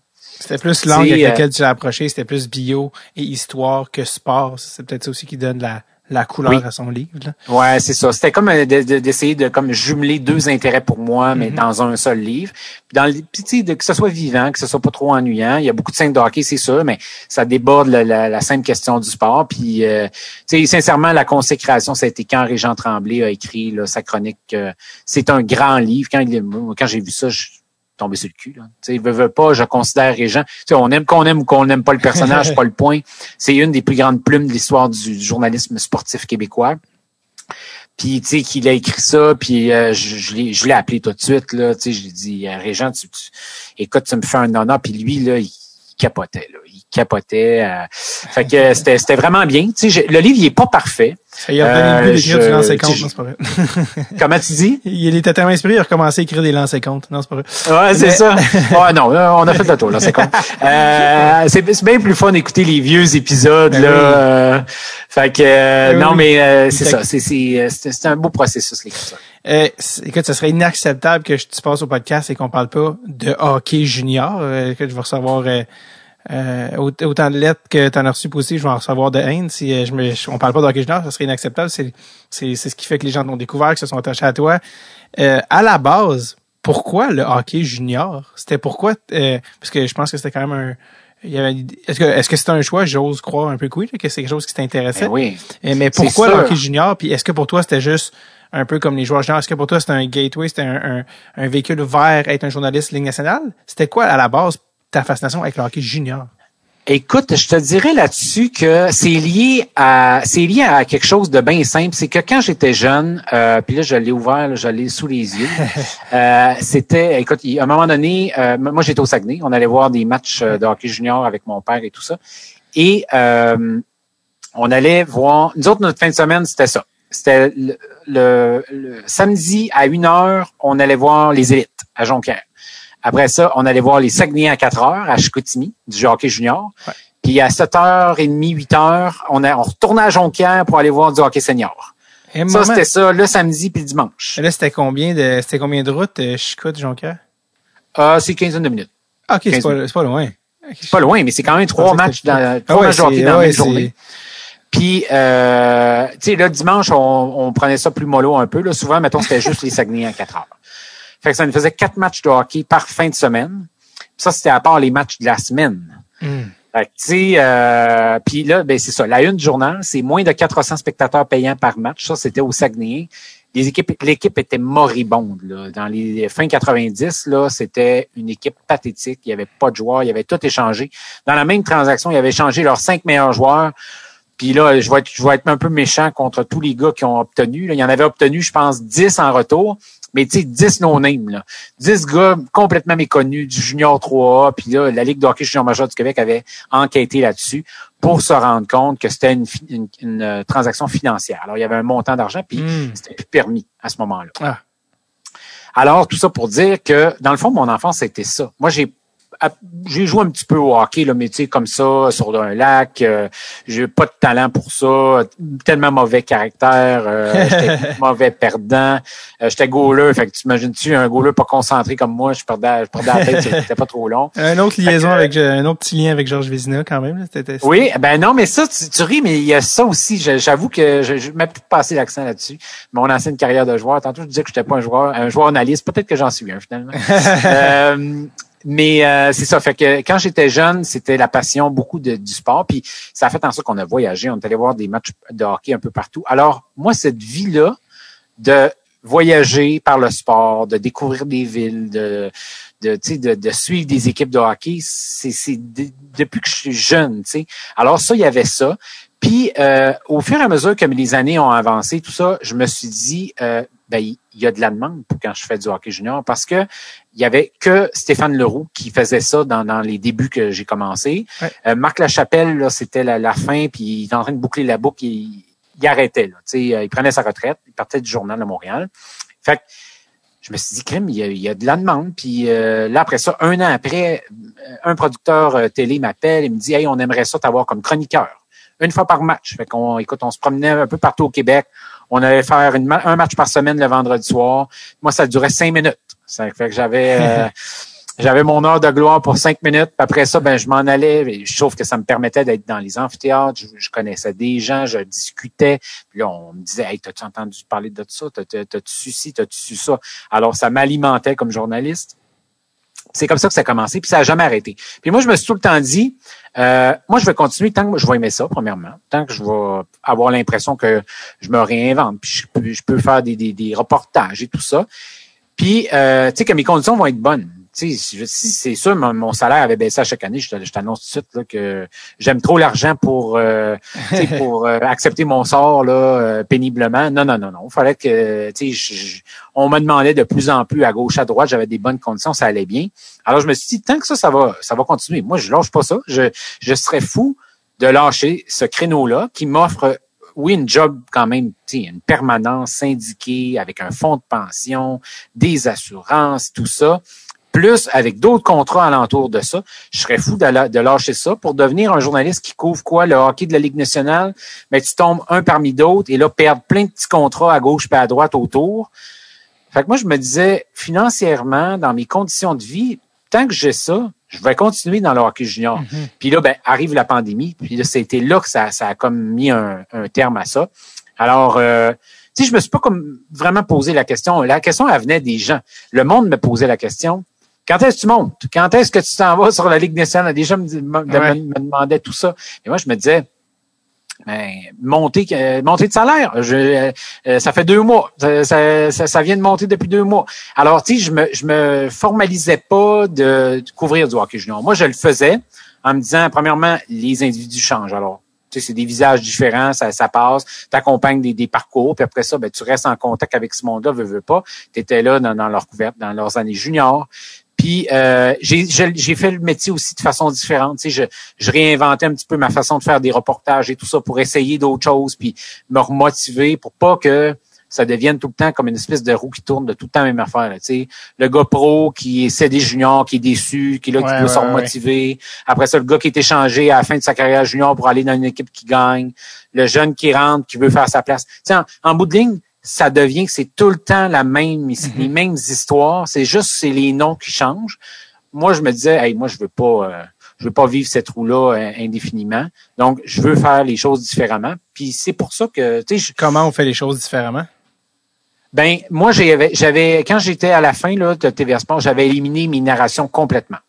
Moi, je trouvais que les narrations, dans, surtout dans le métier d'aujourd'hui, c'est complètement dépassé. Euh, dans les reportages, en, voix off, là, tu parles?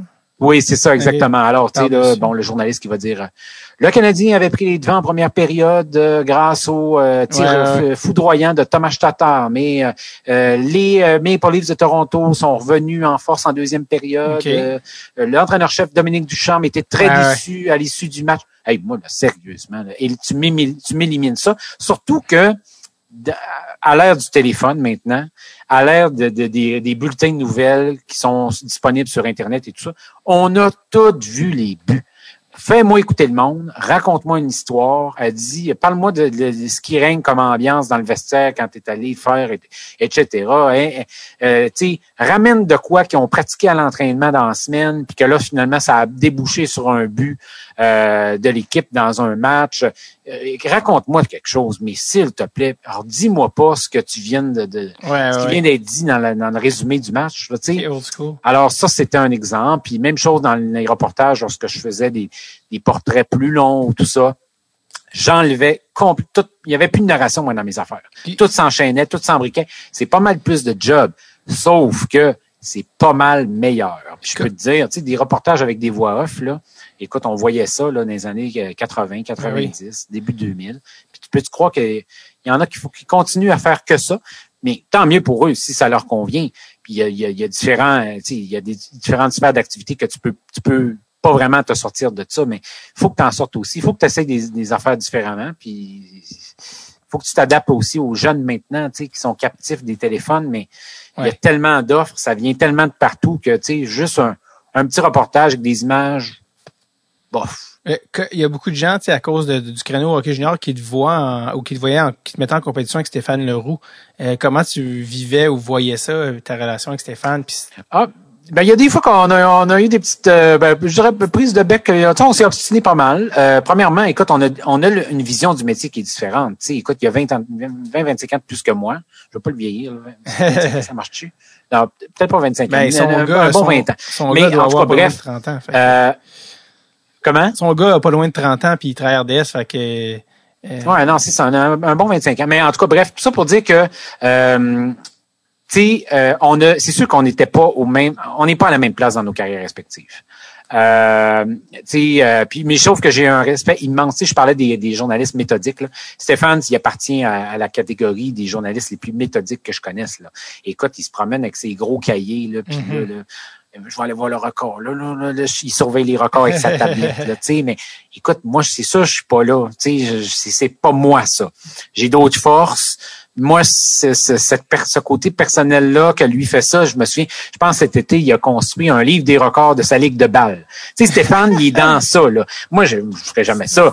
Puis je, je, je, je regarde pas ça de façon hautaine, là. C'est incroyable dans le sens mm-hmm. que, tu sais, c'est hot, là, que, que, que, lui a cette passion-là. Mais moi, on, on, est juste différents sur ce genre de, d'aspect-là.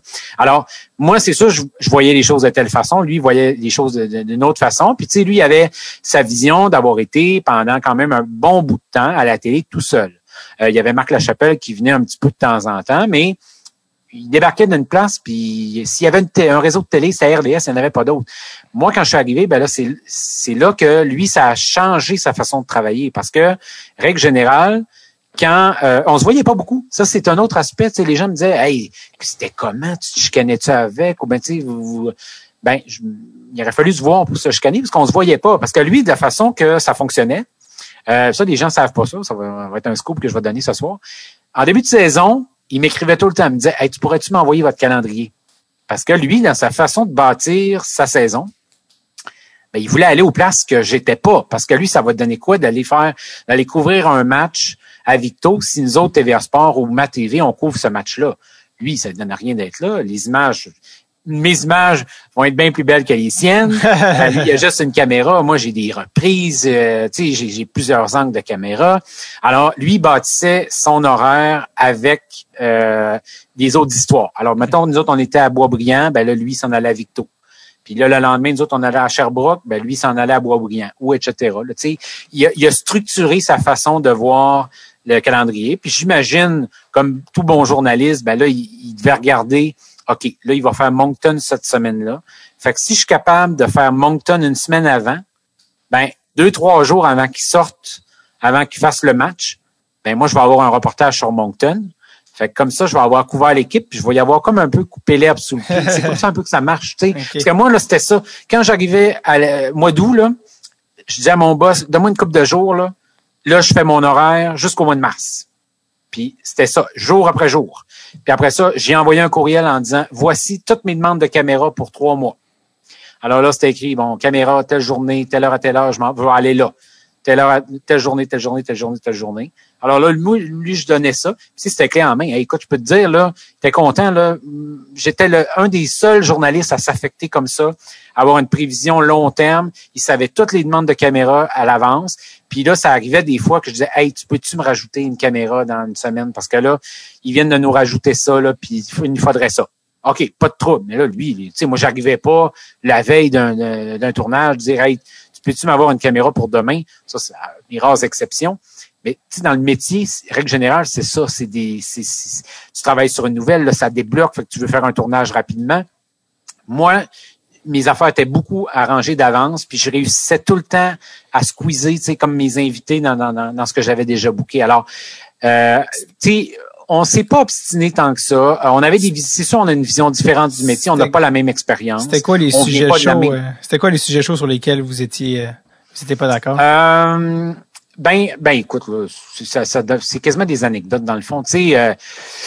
Je te donne un exemple. À un moment donné, euh, on est au centre Vidéotron, puis là, un après-match. Moi, comme diffuseur, j'ai un, on appelle ça des backdrops. Là, c'est comme une espèce de, de toile, de, de toile que tu mets au, au mur.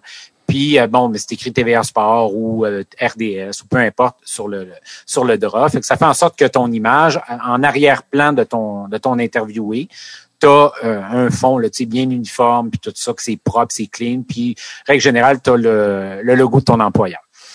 Alors moi, je suis diffuseur au match du centre Vidéotron. Et là, je sais que les collègues, quand ont fait les entrevues d'après-match, les collègues des journalistes qui sont sur la zone, sur la galerie de presse en haut, au centre Vidéotron, c'est quand même long de descendre en bas, il y a l'ascenseur, puis tout ça. Et euh, quand on commence les entrevues avec les entraîneurs, les journalistes sont fâchés quand ils arrivent parce qu'ils disent, tu sais, aurais pu m'attendre, t'aurais pu, ça aurait, ça aurait été quoi d'attendre deux, trois minutes, là? Alors moi, c'est ce que je fais. cette soirée-là, je, dis, par courtoisie, je vais attendre les collègues qui s'en viennent. je pense que c'était Serge Beausoleil, si ma mémoire est bonne. Mm. C'était Rimouski qui était de passage à Québec ce soir-là. Alors, on attend. Et là, euh, là, Stéphane arrive. Et là, Serge Beausoleil s'installe. On, part pour commencer l'entrevue. Et là, Stéphane dit Hey, mais là, on va le faire à côté. Là. on ne fera pas ça sur ton backdrop. Là. Ben, j'ai fait Non, non, mais tu, comprends pas, Stéphane. Nous autres, on va le faire sur notre backdrop. On est une équipe télé ici. On est 25 personnes de TVA Sport. L'entrevue, ça va être sur notre backdrop. Nous autres, on veut notre, entrevue sur un backdrop. Là. On, écoute, tout le monde, euh, on, on, a le on a le camion et les installations, on fait un match de hockey junior, on veut nos clips sur un backdrop. C'est notre game, ouais, c'est ça. Ah, mais t'es même plus en onde, ça n'a pas rapport, puis là, le ton monte de part et d'autre, puis lui fait valoir son point, je comprends aussi son point, tu sais. Il dit, voyons donc, euh, on sent de ta ta ta de ton euh, de ton backdrop. Et là, moi, je persiste et signe, je veux mon entrevue sur mon backdrop. Alors, dans les faits, les deux, on a raison. Parce que moi, euh, dans les contrats télé, dans la façon que ça fonctionne, je peux faire mon entrevue sur mon backdrop après. Je suis diffuseur, alors je peux faire mon entrevue. Moi, c'est juste que j'ai décidé d'attendre les autres collègues parce que je voulais pas que les autres soient fâchés contre moi de dire ben, tu aurais pu nous attendre parce que les autres, à l'écrit, les autres s'en balancent du backdrop. Tu comprends? Mm-hmm. Ça change rien pour eux. Mais Stéphane, lui, RDS, alors lui, d'avoir le backdrop de TVA Sport, il veut pas, il est pas obligé de subir ça, tu comprends?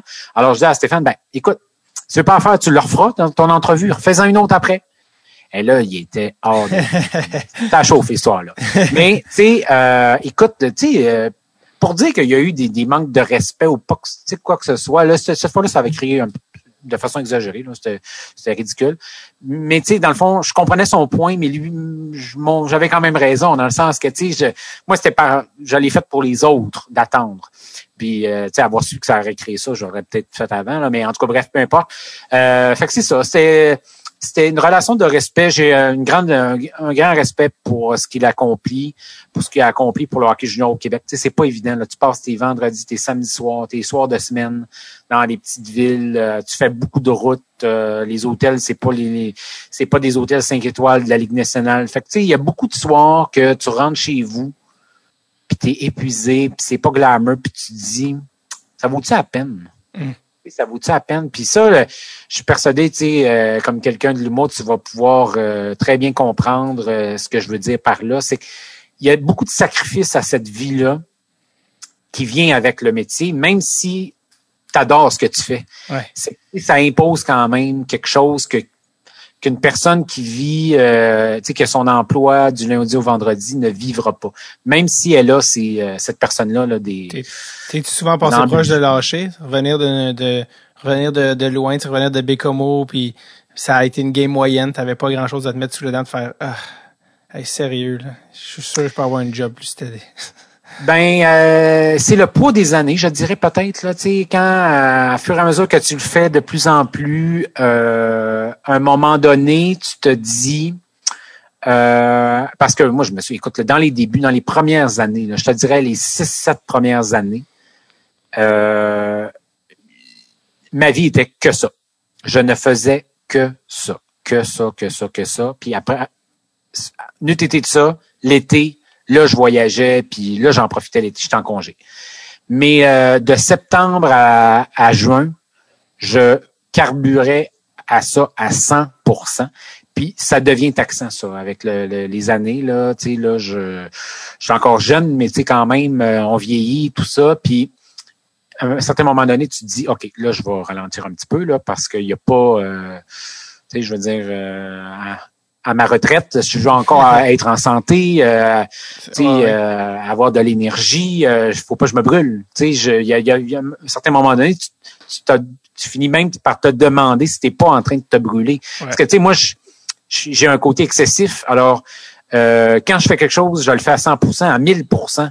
Puis, je, de, de faire ça à 1000%, ça demeure, euh, c'est un métier qui est difficile. C'est euh, les conditions sont pas euh, sont pas évidentes, puis elles ne font que diminuer en fait. C'est un peu ça parce qu'on demande de plus en plus aux journalistes avec de moins en moins de, moyens.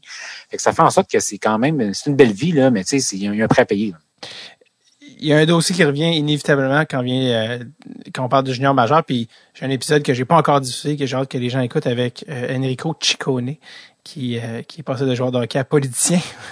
oui. Euh, Mon ami Chico. Chico, ben oui, Chico, le, le, très volubile, que je pense un épisode de trois heures euh, avec Enrico. Puis c'est évidemment la, la, question des combats dans le junior majeur.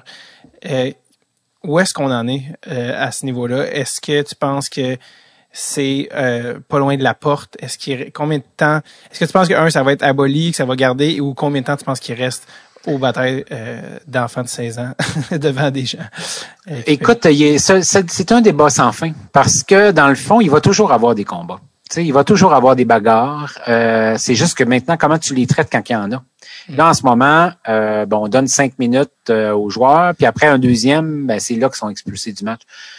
Ça devrait être dans le hockey d'aujourd'hui.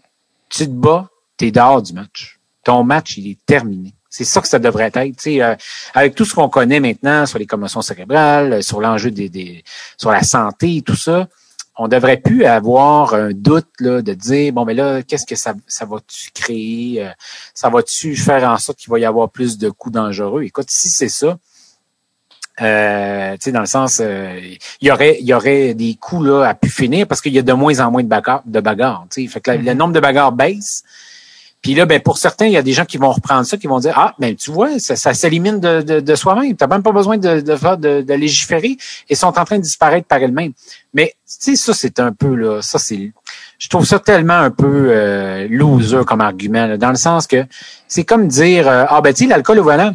Hey, il y a de moins en moins de, de cas par année. Fait que tu sais, euh, pas besoin de faire de la, prévention, euh, ça, ça s'élimine par soi-même. Et non, excuse-moi, mais la nature humaine étant ce qu'elle est, il va tout le temps en avoir. Ouais.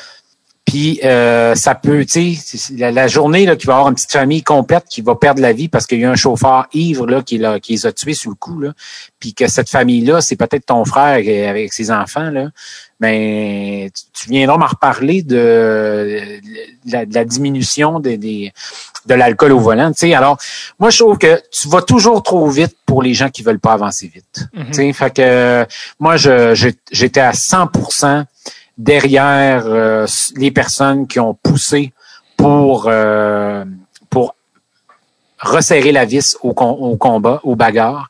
Je suis fier de l'avoir fait l'année passée, même si je sais qu'à l'interne, dans les intervenants du hockey, c'était pas tout le monde qui était pour ça. Il y en a qui ont pris la parole publiquement.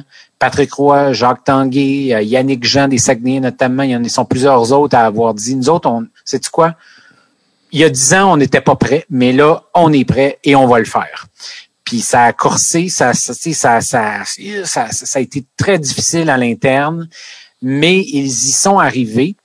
Puis euh, ben, la ministre, la ministre Charret, avec l'aide gouvernementale, est venue euh, en donner une autre couche euh, avec l'aide de, de, de 12 millions et plus. Alors aux équipes, aux équipes québécoises. Alors, sais, des fois tu dois forcer la main des, des, des gens. Puis je pense que le dossier a cheminé dans les dernières semaines, dans les derniers mois. On a fait du chemin. Il reste encore du chemin puisque je le sentais chez les joueurs. Les joueurs étaient très, très réticents. Dès que je leur parlais en privé, les joueurs étaient contre ça. Euh, Puis tu sais, moi, écoute, si je le euh, faisais, c'était pas pour moi. Moi, je ne change rien à ma vie. Moi, je le faisais pour la sécurité des jeunes. Je trouve que c'est terrible qu'à dans une période aussi critique de, du développement, 16 ans à 20 ans, euh, ces bagarres-là ont des effets après. Puis c'est sûr que les gars juniors, ils n'ont pas la perspective de savoir quels seront les effets sur leur sur leur vie ensuite. Mais si on a la discussion, au moins, on, on, a la discussion pour en parler, pour euh, leur faire connaître les conséquences, pour euh, ben en tout cas, il y aura une partie du travail qui aura été accompli. Alors moi, je, je lève mon chapeau à tous ceux qui, comme Enrico, euh, mènent ce combat-là. Il y a encore du chemin à faire, mais tu sais, écoute, la Ligue nationale est hyper réticente. Elle, fait de ça un spectacle. Alors, il on le voit là dans les suspensions ridicules qu'ils donnent. Euh, on invite quasiment les joueurs à régler leur compte sur la glace. Enfin, tu peux pas être surpris qu'après ça, plus bas dans la pyramide, il y a des gens qui veulent pas trop que ça change. Tu l'as parlé, c'est des jeunes quand même, c'est des enfants, des adolescents dans la Ligue, 16 à 20 ans. Euh, comment tu trouvais ça de travailler avec des enfants? D'une part, euh, ben, des enfants, des adolescents, dans le sens d'une part, pas les plus volubiles en entrevue, là, je veux dire, pas exactement, c'est un défi différent pour toi. Puis deuxièmement, il y a un fan euh, du podcast JP Côté qui demande la période d'échange dans la queue est assez intense, puis ça va très vite. Mais là, dans ce cas-ci, ça implique pas des professionnels millionnaires, ça implique des jeunes étudiants. T'es-il déjà arrivé d'annoncer à quelqu'un trop vite qui était échangé ou, ou d'avoir à gérer certaines situations dans ce contexte-là? Malheureusement, oui. Puis je dois te dire, euh, David, tu sais, quand j'ai commencé, c'était vraiment les, c'était les débuts des réseaux sociaux, puis on, on, on se demandait quoi faire avec ça et tout ça. Puis, euh, tu sais, en plus, moi, c'était mes débuts. Fait que c'est c'est sûr que sortir des exclusivités, des primeurs, pour moi, c'était gratifiant, mais j'essayais de le faire aussi de la bonne façon. Euh, je passais par les intervenants hockey. Puis tu sais, j'ai jamais le moi été le genre de personne là à être dans mon salon là, puis tu sais là à juste là non, avoir des trucs qui rentrent, des informations qui rentrent, puis là, juste envoyer des noms à gauche pas à droite. Non. Moi, j'ai tout le temps appelé des gens, vérifier des gens avec des textos, souvent dire Hey, je sais telle information, penses-tu que je peux le sortir? Tu veux-tu que j'attende? Tu sais, je. Il y, a, cette démarche-là pour le souci de dire, euh, tu sais, il faut que les jeunes soient avertis. Il faut pas qu'ils l'apprennent par mon compte Twitter à moi. C'est arrivé malheureusement. Parce que souvent aussi, en plus, dans les dates limites de transaction, comme, euh, l'intervenant le mentionne, euh, ça va vite, ça va vite. Puis des fois, écoute, euh, bon, tu as, la primeur, puis si tu le sors pas, c'est juste quelqu'un d'autre qui va le sortir de toute façon. Alors, ça va vite dans les dans les journées de date limite, ça va très vite. mais écoute, je pense que les jeunes ont ben, j'imagine, je, ne peux pas parler à leur place, mais je pense qu'ils ont su reconnaître que je le faisais de la bonne façon parce que euh, c'est ça, tu sais, j'ai beaucoup validé tout ça. Euh, des fois, je leur écrivais même personnellement.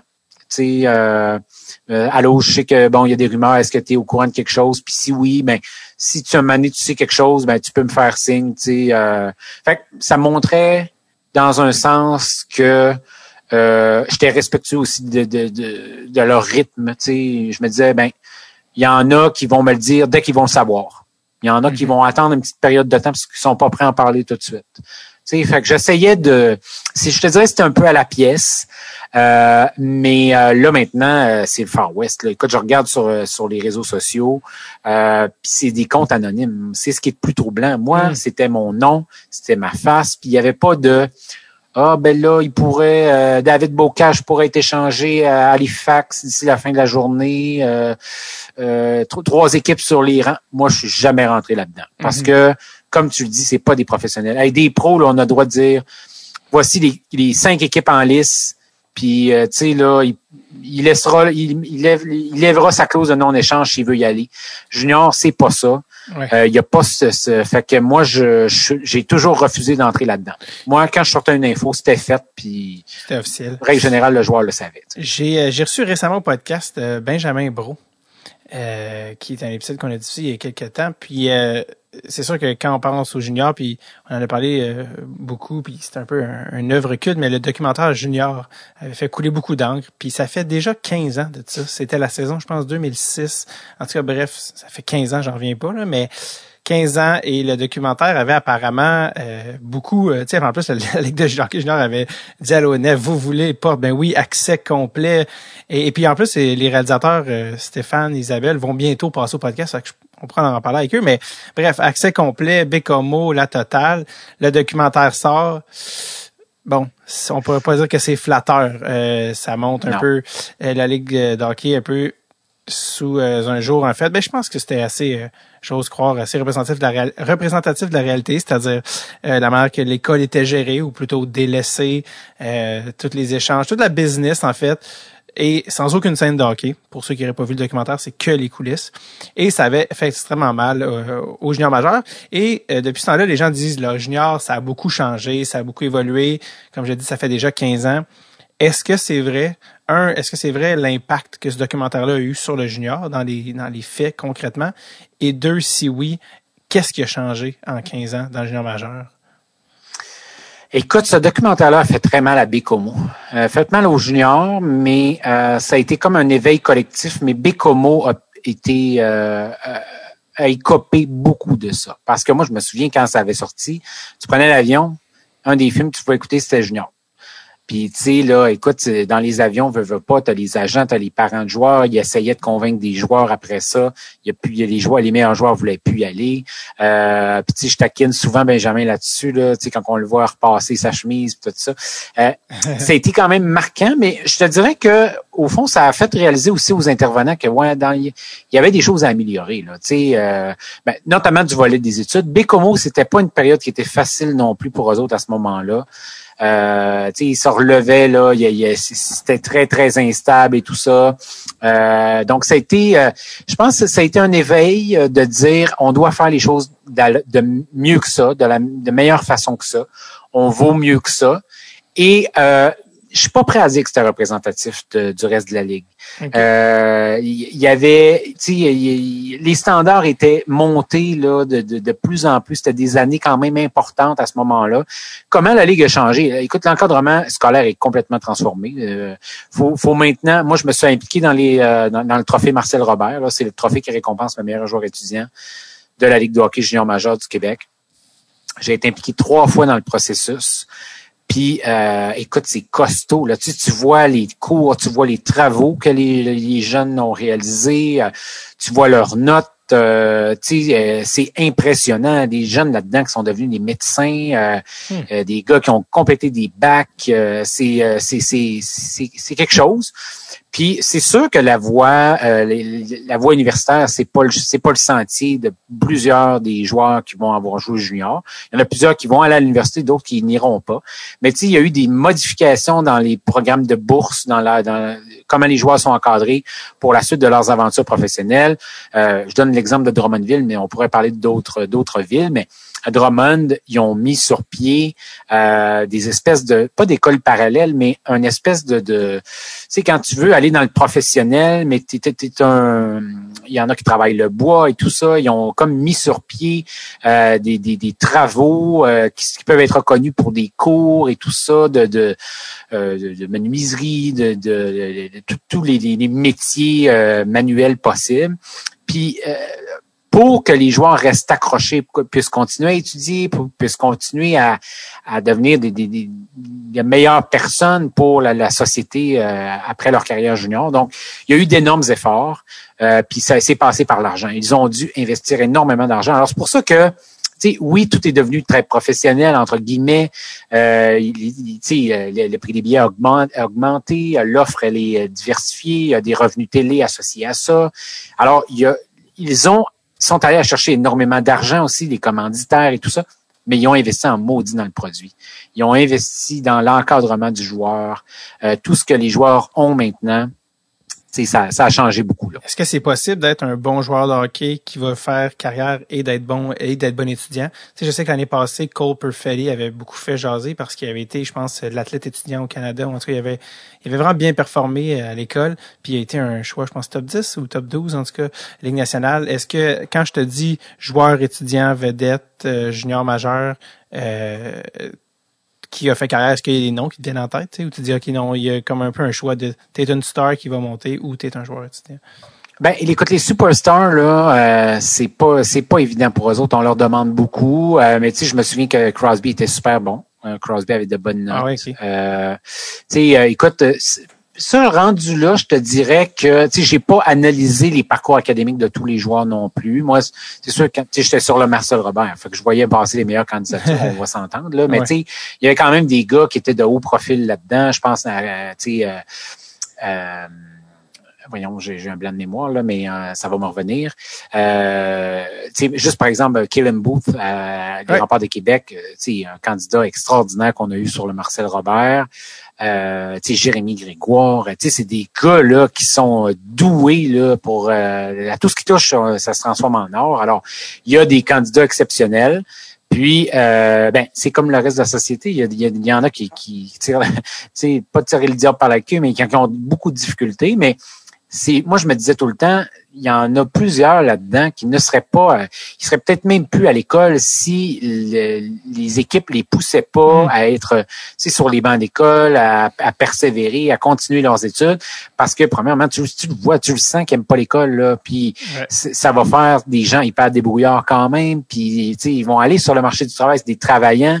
Sauf que euh, moi, je, je suis encore convaincu que le sport, le hockey junior, euh, c'est vrai qu'il est bon, il est pas scolarisé là, c'est dans le sens que c'est pas par euh, établissement d'enseignement, mais on accroche des gars qui n'iraient plus à l'école s'il n'y avait pas euh, le sport aussi en marge. oui. Euh, je sais que tu regardais le cadran, là, tu me dis c'était serré. On a non, je regarde pas le cadran, c'est la conférence de presse euh, ah des gouvernements. On, on, on, a recommencé à suivre ça, mais non, pas, non, j'ai tout mon temps. Sept minutes, oui, oui, oui, non, je, je voulais pas de, dire, mais non, c'est ça, on, s'attire à sa fin, mais il y a, y a quelqu'un aussi qui m'avait écrit, attends, je, je, veux, je veux pas euh, n'importe quoi, mais par rapport au fait que vu que tu viens du Saguenay, puis je voulais dire avant, euh, avant d'oublier, que c'est Olivier Morin qui me disait que tu avais écrit quelque chose à s'il se trompe pas, là, euh, sur le déluge du Saguenay qui s'était passé euh, à l'époque, c'était-tu 96? Oui. Euh, est-ce que toi et ta famille, vous aviez été touchés par ça? On a tout perdu là-dedans. Vous avez tout perdu? Ouais. Bout de cul, attends, mais raconte-moi. parce que là, on vit une pandémie, là, on n'est pas, on, on, est dans des sujets légers. Mais comment on vit une catastrophe naturelle. Tu sais, c'est, on est quand même assez chanceux au Québec, ça arrive pas trop souvent où euh, on en voit plus à la télé, mais là, c'était la fameuse Maison Blanche aussi qui était une image qui a marqué l'imaginaire collectif. Mais raconte-moi l'expérience du déluge du Saguenay, de ton point de vue, quel âge tu avais, puis Colin, vous avez tout perdu, je veux dire, c'est pas rien. Là. Ouais, ben là, écoute, là, il nous faudrait quelques heures que je te raconte tout ça, mais ben, en gros, là, on a été évacués dans la nuit. Euh, du 19 au 20 juillet. Alors, c'était un vendredi soir. C'était euh, la cérémonie d'ouverture des Jeux olympiques d'Atlanta. 1996 euh, et ben j'écoutais j'écoutais ça j'écoutais je me souviens ce soir-là exactement ce que je faisais le lendemain nous on, on, avait prévu avec mes parents on construisait un chalet parce qu'on avait une cabane là quand une grosse cabane, mais là, on, on, se bâtissait, on commençait la construction d'un gros chalet le lendemain, proche de la rivière, la même rivière euh, aux, aux abords de la même rivière sur laquelle j'ai grandi, qui s'appelait la rivière des AA. Euh, cette petite rivière-là était une toute petite rivière, là, à peu près euh, une dizaine de mètres cubes seconde. Euh, fait que c'était un petit filet d'eau. Puis euh, dans la nuit, euh, ben la, la, sécurité civile, la police là, sont passés dans la dans la rue. Euh, puis moi, nous, on habitait la maison euh, familiale, donc la maison qui appartenait à mes grands-parents avant que ma mère reprenne la maison. Puis donc ma mère avait grandi là. Et ben c'est ça. Nous, dans le fond, on s'est fait réveiller durant la nuit et il y avait déjà, je te dirais là, un bon pied d'eau dans notre sous-sol, parce qu'on habitait à hauteur, ouais, On n'étiez pas rendu habitait- compte à ce moment-là? Vous, vous dormiez dans le fond? Ou... On dormait, ouais, c'est ça. Il était, euh, il devait être euh, dépassé une heure, une heure, une heure et demie du matin parce que c'est ça. La, la longue histoire courte, j'ai, euh, j'ai- à un moment donné, j'étais trop fatigué. J'alternais entre Colombo euh, à TVA puis la cérémonie d'ouverture des Jeux d'Atlanta. Puis à un moment donné, j'ai dit, hey, moi Céline Dion, c'est trop tard pour moi. Là, elle va chanter, il va être minuit et demi. Fait que j'ai fait, je vais me coucher. Puis je vais être en forme pour demain pour la construction du chalet. Sauf que il mouillait tellement là. Il mouillait tellement, c'était hallucinant. Euh, ça avait commencé depuis plusieurs heures, puis on était rendu là à ce moment-là au 19 juillet, le vendredi soir. Puis sur 19 jours, je pense qu'il avait mouillé 16 jours. Mais tu sais, il n'y a rien qui annonçait une inondation là. Mais à ce moment-là, c'est que la terre était gorgée d'eau. La terre, puis dans l'après-midi, euh, il y avait un talus derrière notre maison qui, qui c'était comme, euh, tu sais, là, parce que au Saguenay, c'est beaucoup de la, de la glaise, de l'argile. Ouais. Euh, c'est un, donc c'est un sol qui, dès qu'il vient imbiber d'eau, devient très instable parce que euh, c'est ça, c'est, de l'argile, donc ça, ça, ça glisse. Et puis, euh, c'est ça, on a été évacués, bon, là, longue histoire courte, pour euh, se ramasser sur la base militaire de Bagotville. On est une vingtaine de personnes dans la chambre euh, de militaires dans laquelle on est. Alors moi, mon frère, on passe la première nuit euh, dans une garde-robe. On a couché les deux dans une garde-robe parce qu'on était plus d'une vingtaine de personnes. Et euh, deux jours après, on a su que la maison au complet avait été en elle avait euh, complètement partie avec le- la rivière. Alors la rivière, c'est un nous le, il y a eu différentes causes sur le territoire parce qu'il y a euh, dans le fond, il y a cinq rivières majeures. Rivière au Sable, Rivière Chicoutimi, Rivière du Moulin, Rivière à Rivière à Mars. Tu sais, le Saguenay, là, c'est de l'eau, hein. Donc, Mhm. c'est de la rivière partout. Il y a à peu près des barrages sur presque tous ces, euh, ces ouvrages-là, ces, euh, ces, ces- ces rivières-là. Et il a tellement mouillé, il est tombé l'équivalent de 200, de 175 mm de pluie. Ça, c'est l'équivalent de 3 mètres de neige en hiver. C'est comme si one shot. Ça n'a aucun sens. Là. Et ça, les- là, après ça, on a découvert la notion de, ba- de bassin versant. Cette pluie-là est tombée non seulement sur le Saguenay, mais aussi dans la réserve phonique des Laurentides. Alors, tout, toute, euh, toute cette pluie-là a convergé dans- vers les mêmes endroits. Alors, la rivière A, la rivière à Mars, la rivière euh, Chicoutimi au sable, le lac Kenogami. Et là, à un moment donné, quand les barrages ont pas pu résister à tout ça, ben il y a des barrages qui ont un petit peu débordé. Et nous, dans notre cas, c'est euh, le barrage, il a été mal entretenu et il était construit plus haut qu'une qu'une digue. Alors, euh, je n'ai pas besoin de te faire de dessin.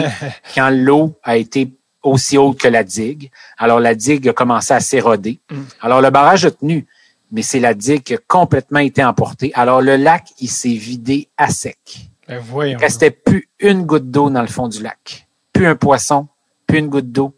C'est vidé à sec. Alors, c'est un coup d'eau. Tu sais, tantôt, je disais 10 mètres cubes seconde, là, la rivière A.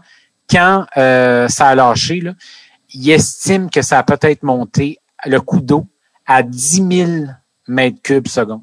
Ça aucun... C'est de la folie furieuse. Je veux dire, vider un lac comme si c'était une piscine hors terre. Là. Oui, c'est ça. Puis d'un coup. Alors, c'était une immense vague de boue. Ça a ragé, ça a ravagé des montagnes. Alors, il y a des endroits où que la rivière, là, elle, faisait des, euh, des, des, des, des courbes, là. Ben, là, là, le nouveau lit de la rivière, là, ils ça tout, tout, tout, tout droit. Ils coupaient des montagnes. Alors, c'est des montagnes de sable, de boue, de... Alors, nous, on a tout perdu. Fait qu'on a été sur la base quasiment un mois de temps. Euh, après ça, parce que moi, mes voisins, c'était ma famille. Alors, on pouvait pas aller chez des membres de la famille parce que tout le monde avait été euh, sinistré. Euh, heureusement, dans ma famille, nous, on avait la maison familiale. Alors, c'était la maison qui était à la hauteur de l'eau. Euh, mais euh, du côté de ma famille, eux autres, ben, ils, ont, ils ont tous su que cette maison-là euh, était à risque, là, parce que dès que la rivière montait un peu au printemps, ben, l'eau refoulait tout le temps un petit peu au- au-dessus du sol. Alors, nous autres, quand on, est on a quitté la maison, ma mère elle nous a dit, hey, on revient, les gars, là, inquiétez-vous pas, on revient demain matin. Il n'y a pas de problème. Vous prenez rien. Mon, je me souviens très bien, mon frère voulait amener ses patins à roues alignées, ses nouveaux patins à roues alignées. Non! Puis ma mère a dit, non, non, non, non, là, t'amènes pas ça, là, euh, on revient demain matin. Tu sais, alors, on n'a rien pris. Alors, on a Non. tout, tout, tout perdu. On s'est ramassé. euh, J'avais mon pyjama sur le dos. C'est tout ce qui m'a, c'est tout ce qui m'a resté. Est-ce que tu t'en euh, es- ben, est-ce qu'il y a des affaires que tu aurais amené à voir su? Auxquelles tu ah, les souvenirs. Les souvenirs. Qu'est-ce que qu'est-ce que C'est- tu aurais sorti? Qu'est-ce que tu Ben, les photos, euh, les photos, les, euh, les cassettes, là, de- les premières vidéos, euh, les petits, les petits livres là, que ma mère a tenus, là, les premières empreintes, puis les, Ouais. les, les- c'est, tu t'en, tu t'en reviens à ça. Quand tu vis, quand tu perds tout, tu reviens à l'essentiel. Sur le coup, le petit garçon de 10 ans que j'avais serait parti avec mes je serais parti avec mes camions. Je serais parti avec mes jouets préférés. Ouais. Mais euh, je ferais quoi avec ça maintenant, ces camions-là? Ça ça a plus aucune euh, ça a plus de valeur. Alors, euh, c'est sûr que ce serait les souvenirs. En plus, moi j'aime l'histoire et tout ça. C'est, paradoxal, mais euh, c'est ça. Tu ça a été une grosse reconstruction. C'est une grosse épreuve au Saguenay. Euh, tu sais, là, c'est, euh, c'est des centaines de maisons qui ont été euh, qui ont été complètement détruites. C'est, la vie du monde qui s'est ramassé l'instant de l'instant d'un coup d'eau. Euh, le, le Saguenay été complètement déstructuré. Fait que ça a été de rebâtir tout ça. Tu sais, pour mes parents, ça a été, euh, ça a été, ça a été pénible. C'est une grosse, euh, c'est une grosse épreuve pour ma mère, particulièrement. C'était à la maison de ses, parents et tout ça. Alors, ça, ça a pas été, euh, ça a pas été évident, mais tu sais, écoute, moi, je dis dans le, quand j'ai fait une publication pour les 20 ans, j'ai terminé ça en disant, je me raccroche tout le temps à cette phrase-là. Ce qui nous tue pas nous rend plus forts. Puis, euh, ben, c'est ça. C'est, c'est carrément ça. Euh, Dans le fond, on est allé chercher, se chercher une résilience à cet événement-là. Tu sais, tu vois les images, quand ça arrive aux autres, tu te désoles, tu vois ce qui se passe, mettons, en Chine, euh, les inondations de partout dans le monde. euh, tu te dis, wow, tu sais, le courant, le- le- la force destructrice de l'eau. Mais tu réalises pas ça tant que tu l'as pas vécu. Puis la journée que tu le vis, là, après ça, tu vois plus jamais les choses de la même façon.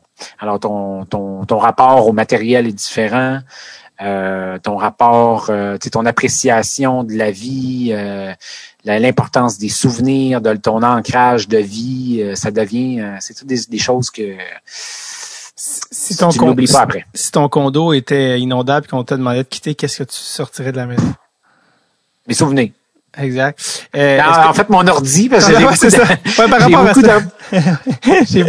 Mais non, mais c'est ça. Mais ça serait pas, tu sais, pas tant du matériel. Écoute, Les camions. j'aime, j'aime, non, c'est de camion, c'est ça. Euh, j'aime, j'aime mon emplacement, mais tu sais, du matériel, ça se remplace. Est-ce que, ouais. Tandis que des vies humaines, euh, des, des souvenirs, ben, malheureusement, non. Est-ce que vous vous êtes reconstruit au même endroit? Non, parce que ça a été, euh, ça a été déclaré zone inondable. Alors, euh, nous, on Oui. a, euh, ben, de toute façon, il restait plus rien. Mais c'est ça, Écoute, c'est la ça. seule chose ça qui m'a je ris parce que généralement tu déclares quelque chose de zone inondable pour prévoir que puis là c'est comme c'était inondable. Ouais ouais, euh, on l'a vu. Non, c'est ça, on le savait. Non, mais il y a- ils ont pas eu le choix parce que s'ils l'avaient pas fait, tu sais, comme moi, ma famille, ils ont tous gardé, leur maison était toute là, là. Mm. Ils sont pas partis avec l'eau. Euh, parce qu'ils avaient construit plus haut, puis tout ouais, ça. ouais, ouais, ouais. Euh, mais eux ont dû les démolir. Ah. Fait que, tu sais, ça, c'est quand même, moi, je. Un autre ça type de je- deuil. Ben oui, tout à fait. Puis ça, c'est ça, c'est moins pire. Il y en a qui sont revenus, leur maison était là, sauf que ils ont dû les brûler parce que Brûler? il ne restait plus de bon, rien de bon à récupérer là-dedans. Ah mon dieu. Euh, tu sais quand ça faisait, euh, parce que le dé- moi je, je l'écrivais dans mon texte là sur le déluge, je disais c'est le plus triste et le plus bel été de ma vie.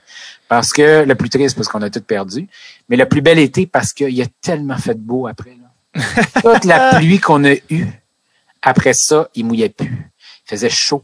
C'était une canicule. Et là, au Saguenay, c'était l'opération reconstruction et l'opération nettoyage parce qu'il y avait de la boîte partout. Puis tout était, il y avait dans l'eau, il y avait tellement de bactéries des animaux morts Ouais. euh, de- de- du pétrole, de l'huile, euh, des it, là, il y a, tout a été détruit. Là. Des stations-service, euh, Oh une caisse populaire, une, une voûte de, de, de caisse populaire qui a été qui est partie, un guichet automatique, des, des dizaines de milliers de dollars, des maisons, des véhicules, des bateaux. Euh, écoute, moi, on a les images de ma maison qui part dans l'eau. Non. Comment Ouais. ça? La On a ces images-là parce qu'il y a des gens qui sont restés sur la montagne. De la façon que c'est- moi, j'habitais un petit peu en campagne. Pour te faire une longue histoire courte, là, c'était une route entre l'abbé et Ferland-Boileau. Alors, ça s'appelait les eaux mortes à cette époque-là. Il il était pas trop morte le 20 juillet, je peux t'annoncer ça. Ils sont réveillés. Et, ouais, non, c'est ça. Et euh, puis, il y avait des gens qui étaient restés en montagne, puis eux, ils ont filmé. Parce que eux voyaient, euh, la- dans le fond, la ferme qui était à côté de notre maison, la ferme familiale, donc qui appartenait à mon grand-père. Elle avait été vendue, cette ferme-là. Et les, les personnes qui étaient en haut sur la montagne, eux venaient d'acheter la ferme.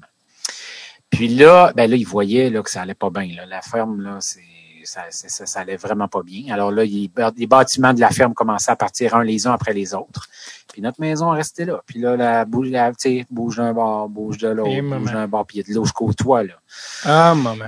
Puis euh, à un certain moment donné, elle s'en va. Puis là, ben, la, la, la, la caméra a coupé là, là, parce que la personne qui, qui prenait ces images-là. Euh, mais sauf que c'est tout ça pour dire, c'est fou le nombre de. Parce que ça dure longtemps. Là. Ma maison, Mm-hmm. est, je pense, de mémoire, à part vers 20h45 le soir. Puis euh, c'est le gros du coup d'eau à ce moment-là. C'est la grosse vague dont je te parlais tantôt. Puis euh, ce que tu vois passer dans l'eau, c'est hallucinant. Ça n'a pas de bon sens. J'ai jamais vu ça. Je- on en a vu des images sur le, sur le déluge, mais je te le dis, ces images-là, premièrement, ils n'ont pas circulé dans les bulletins de nouvelles. Et c'est hallucinant la force de l'eau. Tu vois passer de tout, là, des maisons complètement entières, des baraques, là, des chalets, des, euh, des, des énormes roulottes, des, euh, des camions, des gros camions, euh, des cordes de bois qui restent cordées mais qui flottent, des animaux. Euh, il y a de tout. Puis c'est effarant de voir ça. Là. Tu sais, tu te dis, my God, ça- Apocalyptique. tout ça a été détruit. Là. Ah ouais, complètement. Euh, Est-ce que tu as vu tes parents voir ces images-là? On les a regardés, mais pas souvent. Puis même moi, quand je les regardais, ça me, ça me troublait. Ça me troublait parce que, euh, tu sais, c'est comme jouer avec un, un couteau, là. Hum. C'est comme jouer avec un couteau planté dans, dans plein cœur. Puis je me souviens la première, vaguement, je me souviens la première fois qu'on les a regardés. Puis euh, je, je- ma mère, c'était, euh, c'était un déluge de larmes pour faire un jeu de mots avec déluge. Là, c'est, c'était très très difficile. Puis pour la sa santé mentale, sa, sa santé émotive, on, on a arrêté de regarder ces images-là parce que c'était c'était trop difficile. C'était trop difficile, mais tu sais, je me disais, nous autres, on est chanceux parce que on vit ça un petit peu plus dans l'intimité. Mm. Il y en a qui ont vu ça live à la télé, Ouais. en boucle.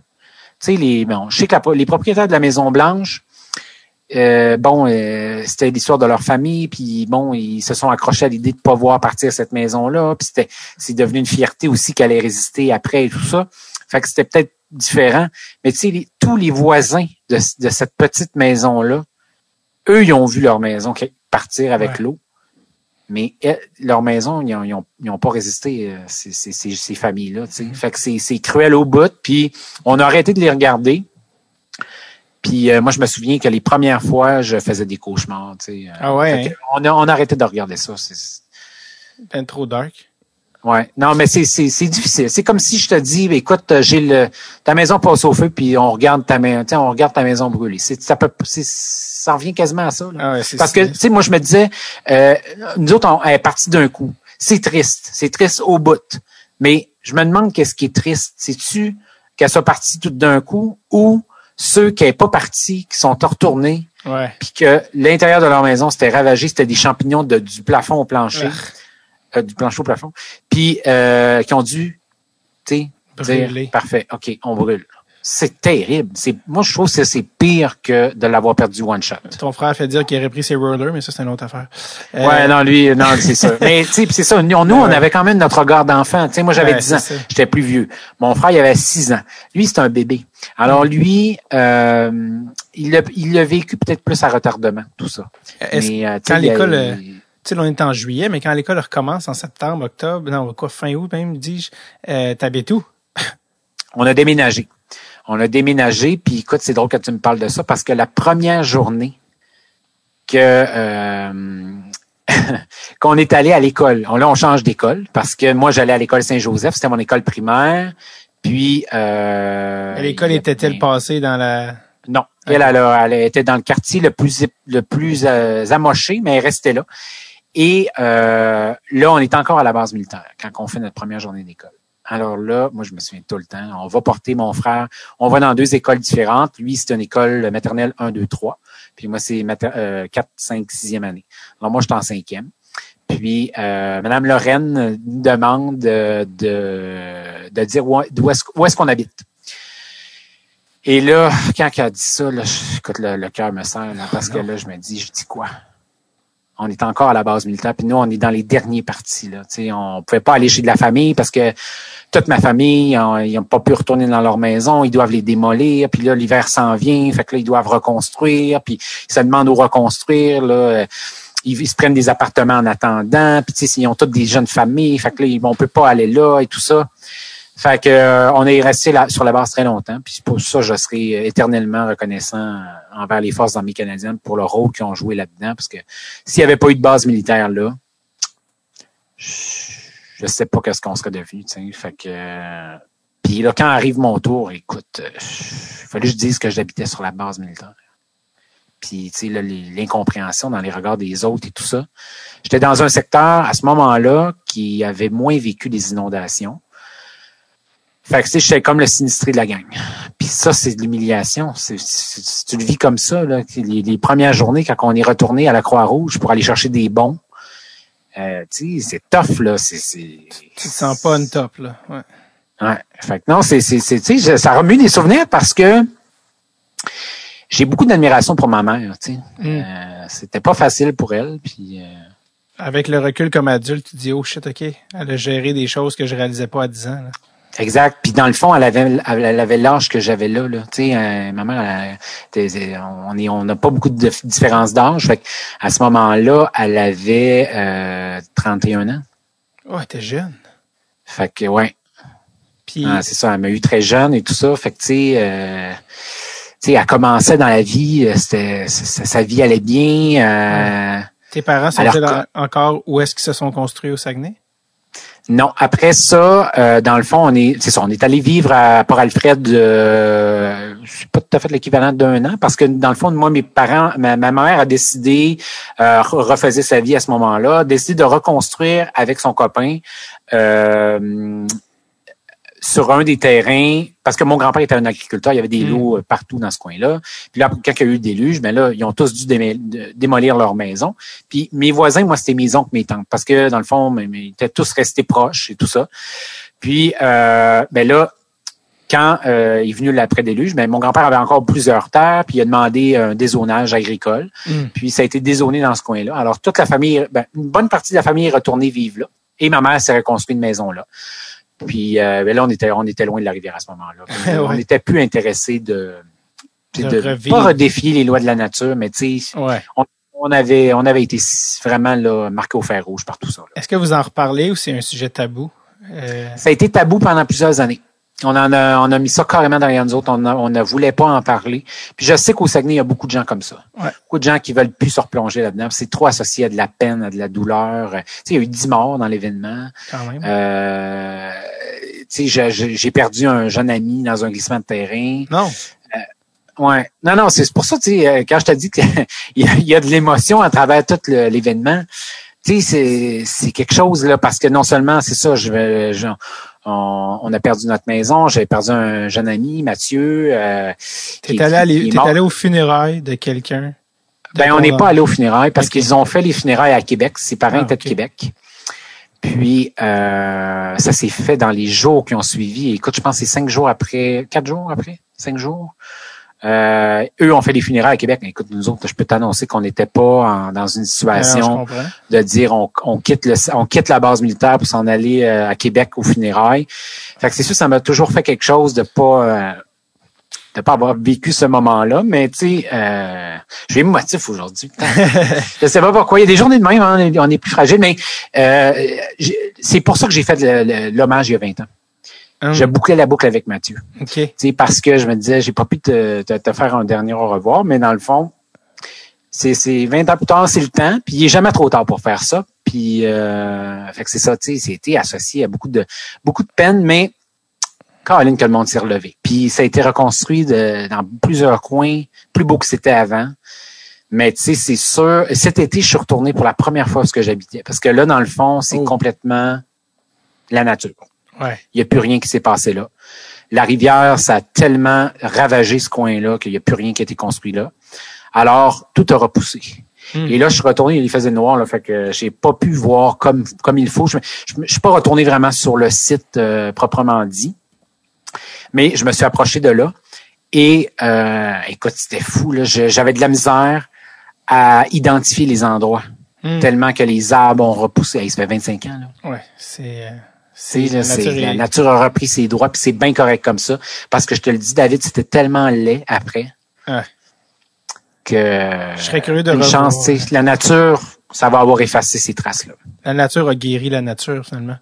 Euh, je, me, je me demande, euh, je serais curieux de voir le lac qui était vidé à sec aujourd'hui. Ah, c'est, c'est à lui. Ben là, là, maintenant, il il est, il est plein. Euh, une couple de mois après, il s'est rempli. Euh, ils l'ont réensemencé pour Ouais. que les, les poissons puissent re- sais, reprendre le, le- le cours et tout ça. C'est un superbe lac. C'est le lac AA. Euh, alors, ce coin-là, euh, c'est revenu bucolique. C'est oui, super ça. beau.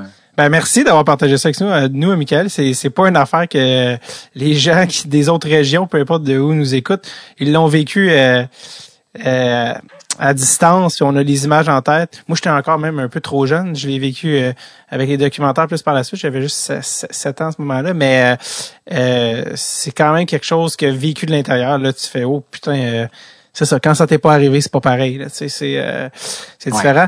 Euh, évidemment, on finira pas sur. Non, mais honnêtement, tu sais, oui, j'ai, en- j'ai encore de l'émotion tout Oui, ça, mais c'est- je suis en parfaite paix avec ça. Tu Mais sais, oui, mais- j'ai pas, euh, j'ai pas été marqué, mettons, à jamais. euh, Non, puis j'aime pas que du tout. Mais ça m'a donné des leçons, par exemple. Ouais, ben oui, comme quoi? C'est quoi que tu, c'est quoi que tu retiens de ça? Ben, euh, justement, le matériel, là, tu sais, Ce qui est pas- vraiment pas super important. important. Puis les relations humaines, c'est important. D'être là pour les autres aussi, quand les autres ont besoin. Tu sais, nous autres, il y a beaucoup de monde qui nous ont aidés là-dedans. Des gens qui ont été là.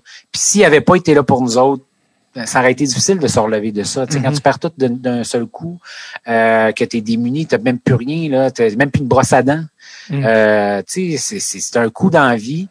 Puis euh, c'est pas comme si que tu passes. Puis tu sais, je, je banalise pas ceux qui perdent tout dans des incendies, c'est terrible aussi. Mais tu sais, quand toi, tu as envie, tout est incendié, puis ton voisin est incendié, puis ton autre voisin, puis ton autre voisin, puis toute ta famille est incendiée, puis ils peuvent pas te recevoir, puis t'héberger, puis t'aider à reconstruire, parce que tout le monde vit la même crise en même temps que t'as plus d'eau potable, t'as plus de courant, t'as plus d'aqueduc, t'as plus d'égout, t'as plus rien. Euh, t'as peur, euh, les, les, les- propriétaires des maisons qui étaient pas partis avaient peur de se faire voler, parce qu'il y en a qui en profitaient pour voler les sinistrés. Euh, c'est, le plus beau et le pire de l'être humain. C'est l'entraide, c'est le- les, les commerçants qui, euh, qui vident leurs tablettes, qui donnent, euh, qui donnent tout ce qu'ils ont pour aider le monde. T'en as d'autres qui... qui se prend, qui défoncent des maisons pour aller chercher à la télé, euh, qui des commerçants qui, me- qui mettent une bouteille d'eau 5 piastres parce qu'il n'y a plus d'eau en ville. Tu vois de tout. Tu vois le pire et le, le- le- le plus beau de l'être humain. Fait que c'est des leçons pour toujours, ça. Puis, Ouais.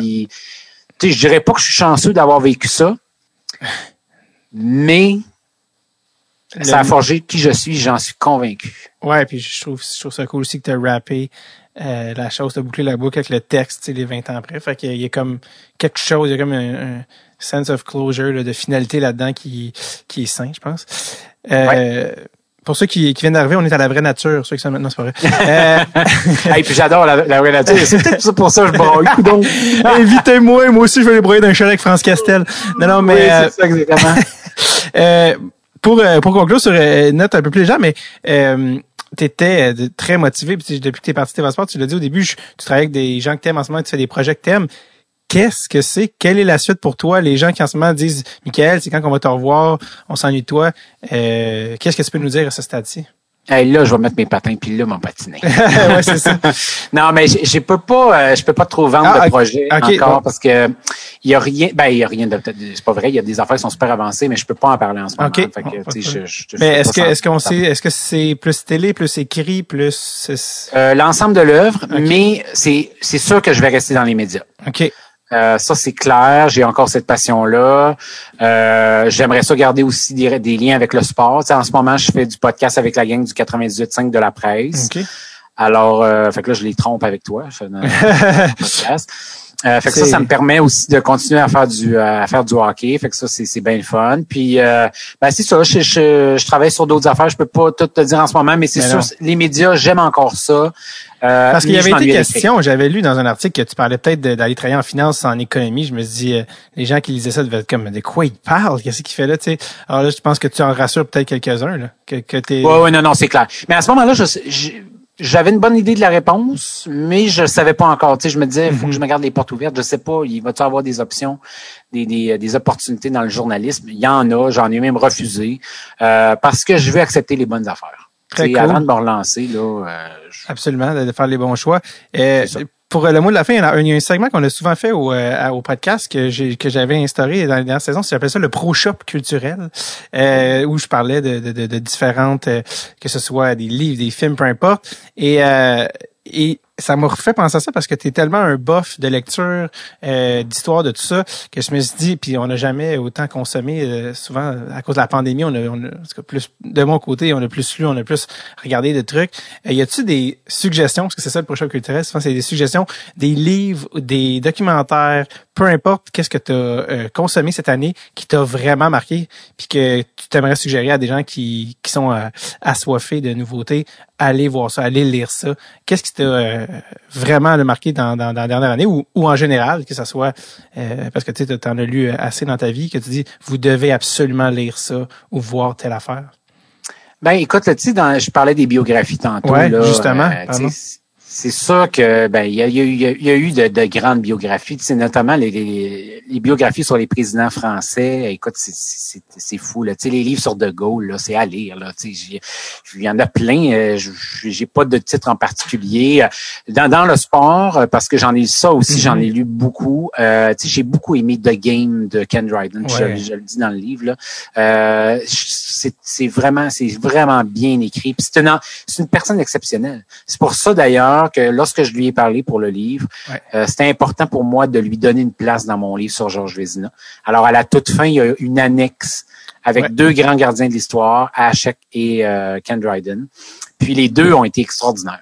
Tu sais, les, deux, euh, Dominique Hachek, là, tu sais, je l'ai texté, puis euh, c'était OK, call me now, puis on a fait, on a fait l'entrevue. euh, il- je, je, je revoyais le gardien qu'on a connu, là, le, le gars souriant, drôle, pince sans rire. euh, alors, c'était bien le fun. Puis Ken Dryden, c'est juste la voix, là. Alors, euh, Ouais. c'est quelque chose. Euh, les accords Toltec, je sais pas si ça dit quelque chose. C'est un livre que j'ai lu dans les, les, les derniers mois. Alors, euh, je vendrai pas le punch parce que dans le fond, je C'est quoi on doit les, les accords Toltec. Les accords Toltec, OK? Euh, dans le fond, c'est un petit peu de, c'est quasiment un livre de croissance personnelle dans le fond, mais c'est c'est comme un peu les leçons de la vie. Qu'est-ce qu'on doit suivre comme, tu sais? Alors, je, je veux pas trop en dire parce que ils sont le fun à découvrir au fur et à mesure. Parfait, que les gens Mais euh, euh, c'est, je trouve que c'est c'est sage, puis euh, c'est, euh, écoute, le- l'auteur, je me souviens plus exactement, mais euh, bref, Alors, googlez les accords Toltec, vous allez vous allez euh, vous allez trouver quelque chose d'intéressant par rapport à ça. Il y a plein d'articles qui ont été écrits sur ce livre-là, puis euh, c'était euh, des connaissances qui m'ont dit, hey, lis, ce livre-là, c'est- ton genre. Puis effectivement, j'ai adoré ça. Alors c'est très bon. Euh, à part ça, à part ça, à part ça, ben écoute, les livres de hockey, j'aime bien ça. C'est sûr, là, c'est quoi tes références ou tes classiques? ah, ben, les meilleurs livres sur l'histoire du Canadien, par exemple, Ouais. c'est euh, les livres qui ont été écrits par Pierre Bruno, Léandre Normand. C'est, écoute, Pierre Bruno, c'est un cerveau, c'est un, c'est un personnage incroyable. Moi, j'ai, j'ai je me suis référé un petit peu à lui quand j'avais des affaires, j'étais prêt à trouver, puis j'étais quasiment décrit à l'aide là. Puis Pierre, me, c'est pas le Pierre Bruno de. C'est ça que j'allais dire. là. C'est pas le lecteur de nouvelles. Non, non, non, non, c'est ça, Pierre c'est pas lui. C'est, euh, c'est quelqu'un qui, euh, qui a écrit beaucoup de livres sur le hockey. OK. Puis c'est un passionné d'histoire lui aussi. Alors lui là, il tripe.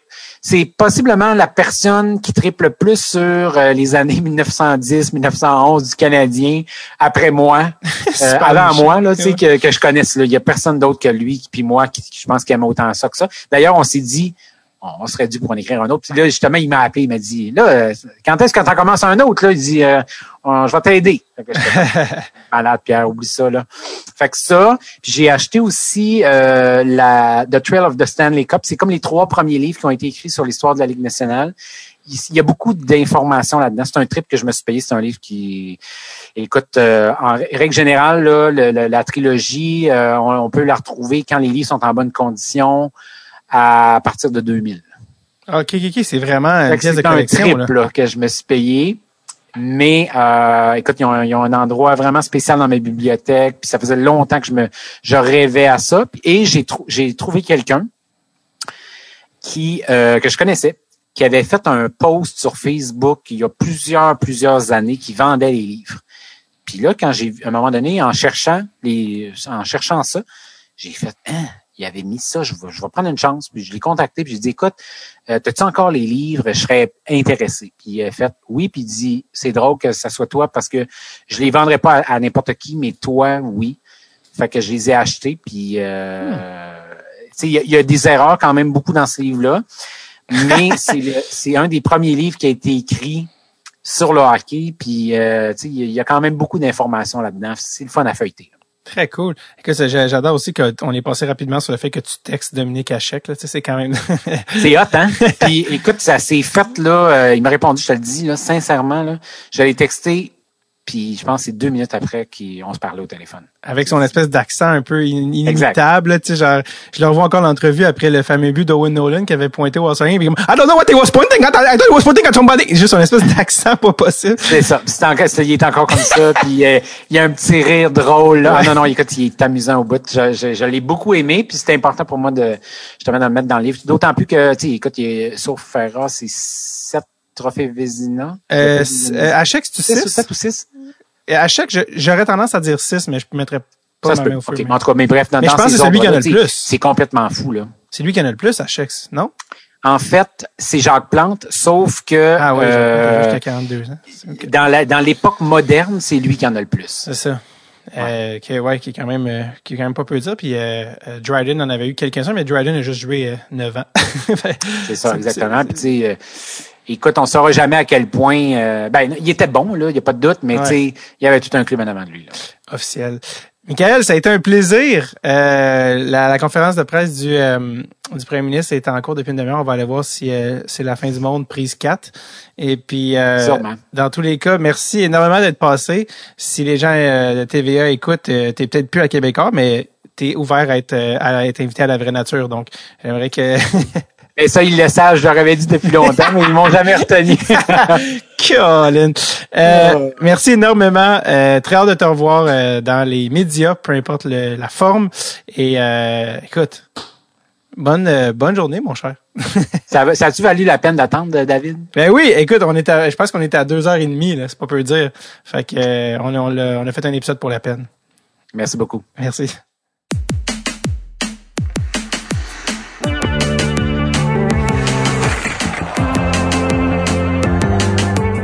Merci énormément Michael, vraiment généreux, vraiment une belle rencontre. Ça a été euh, franchement agréable. On a fait plus que deux heures et demie et à la fin, c'était l'annonce du premier ministre Legault que Québec, Lévis et Gatineau étaient un peu en reconfinement. Le, le, le couvre-feu revenait à 20 heures. Bref, je sais pas on est rendu où euh, dans le reste du Québec au moment où cet épisode le sort, mais si vous cherchez un bon livre, quelque chose à faire, Georges Vézina, L'habitant silencieux, le livre de Michael, va vous faire voyager au début du 20e siècle, revivre cette époque-là à travers la légende méconnue qui est Georges Vézina, le concombre de Chicoutimi, donc, si ça vous intéresse, allez checker ça.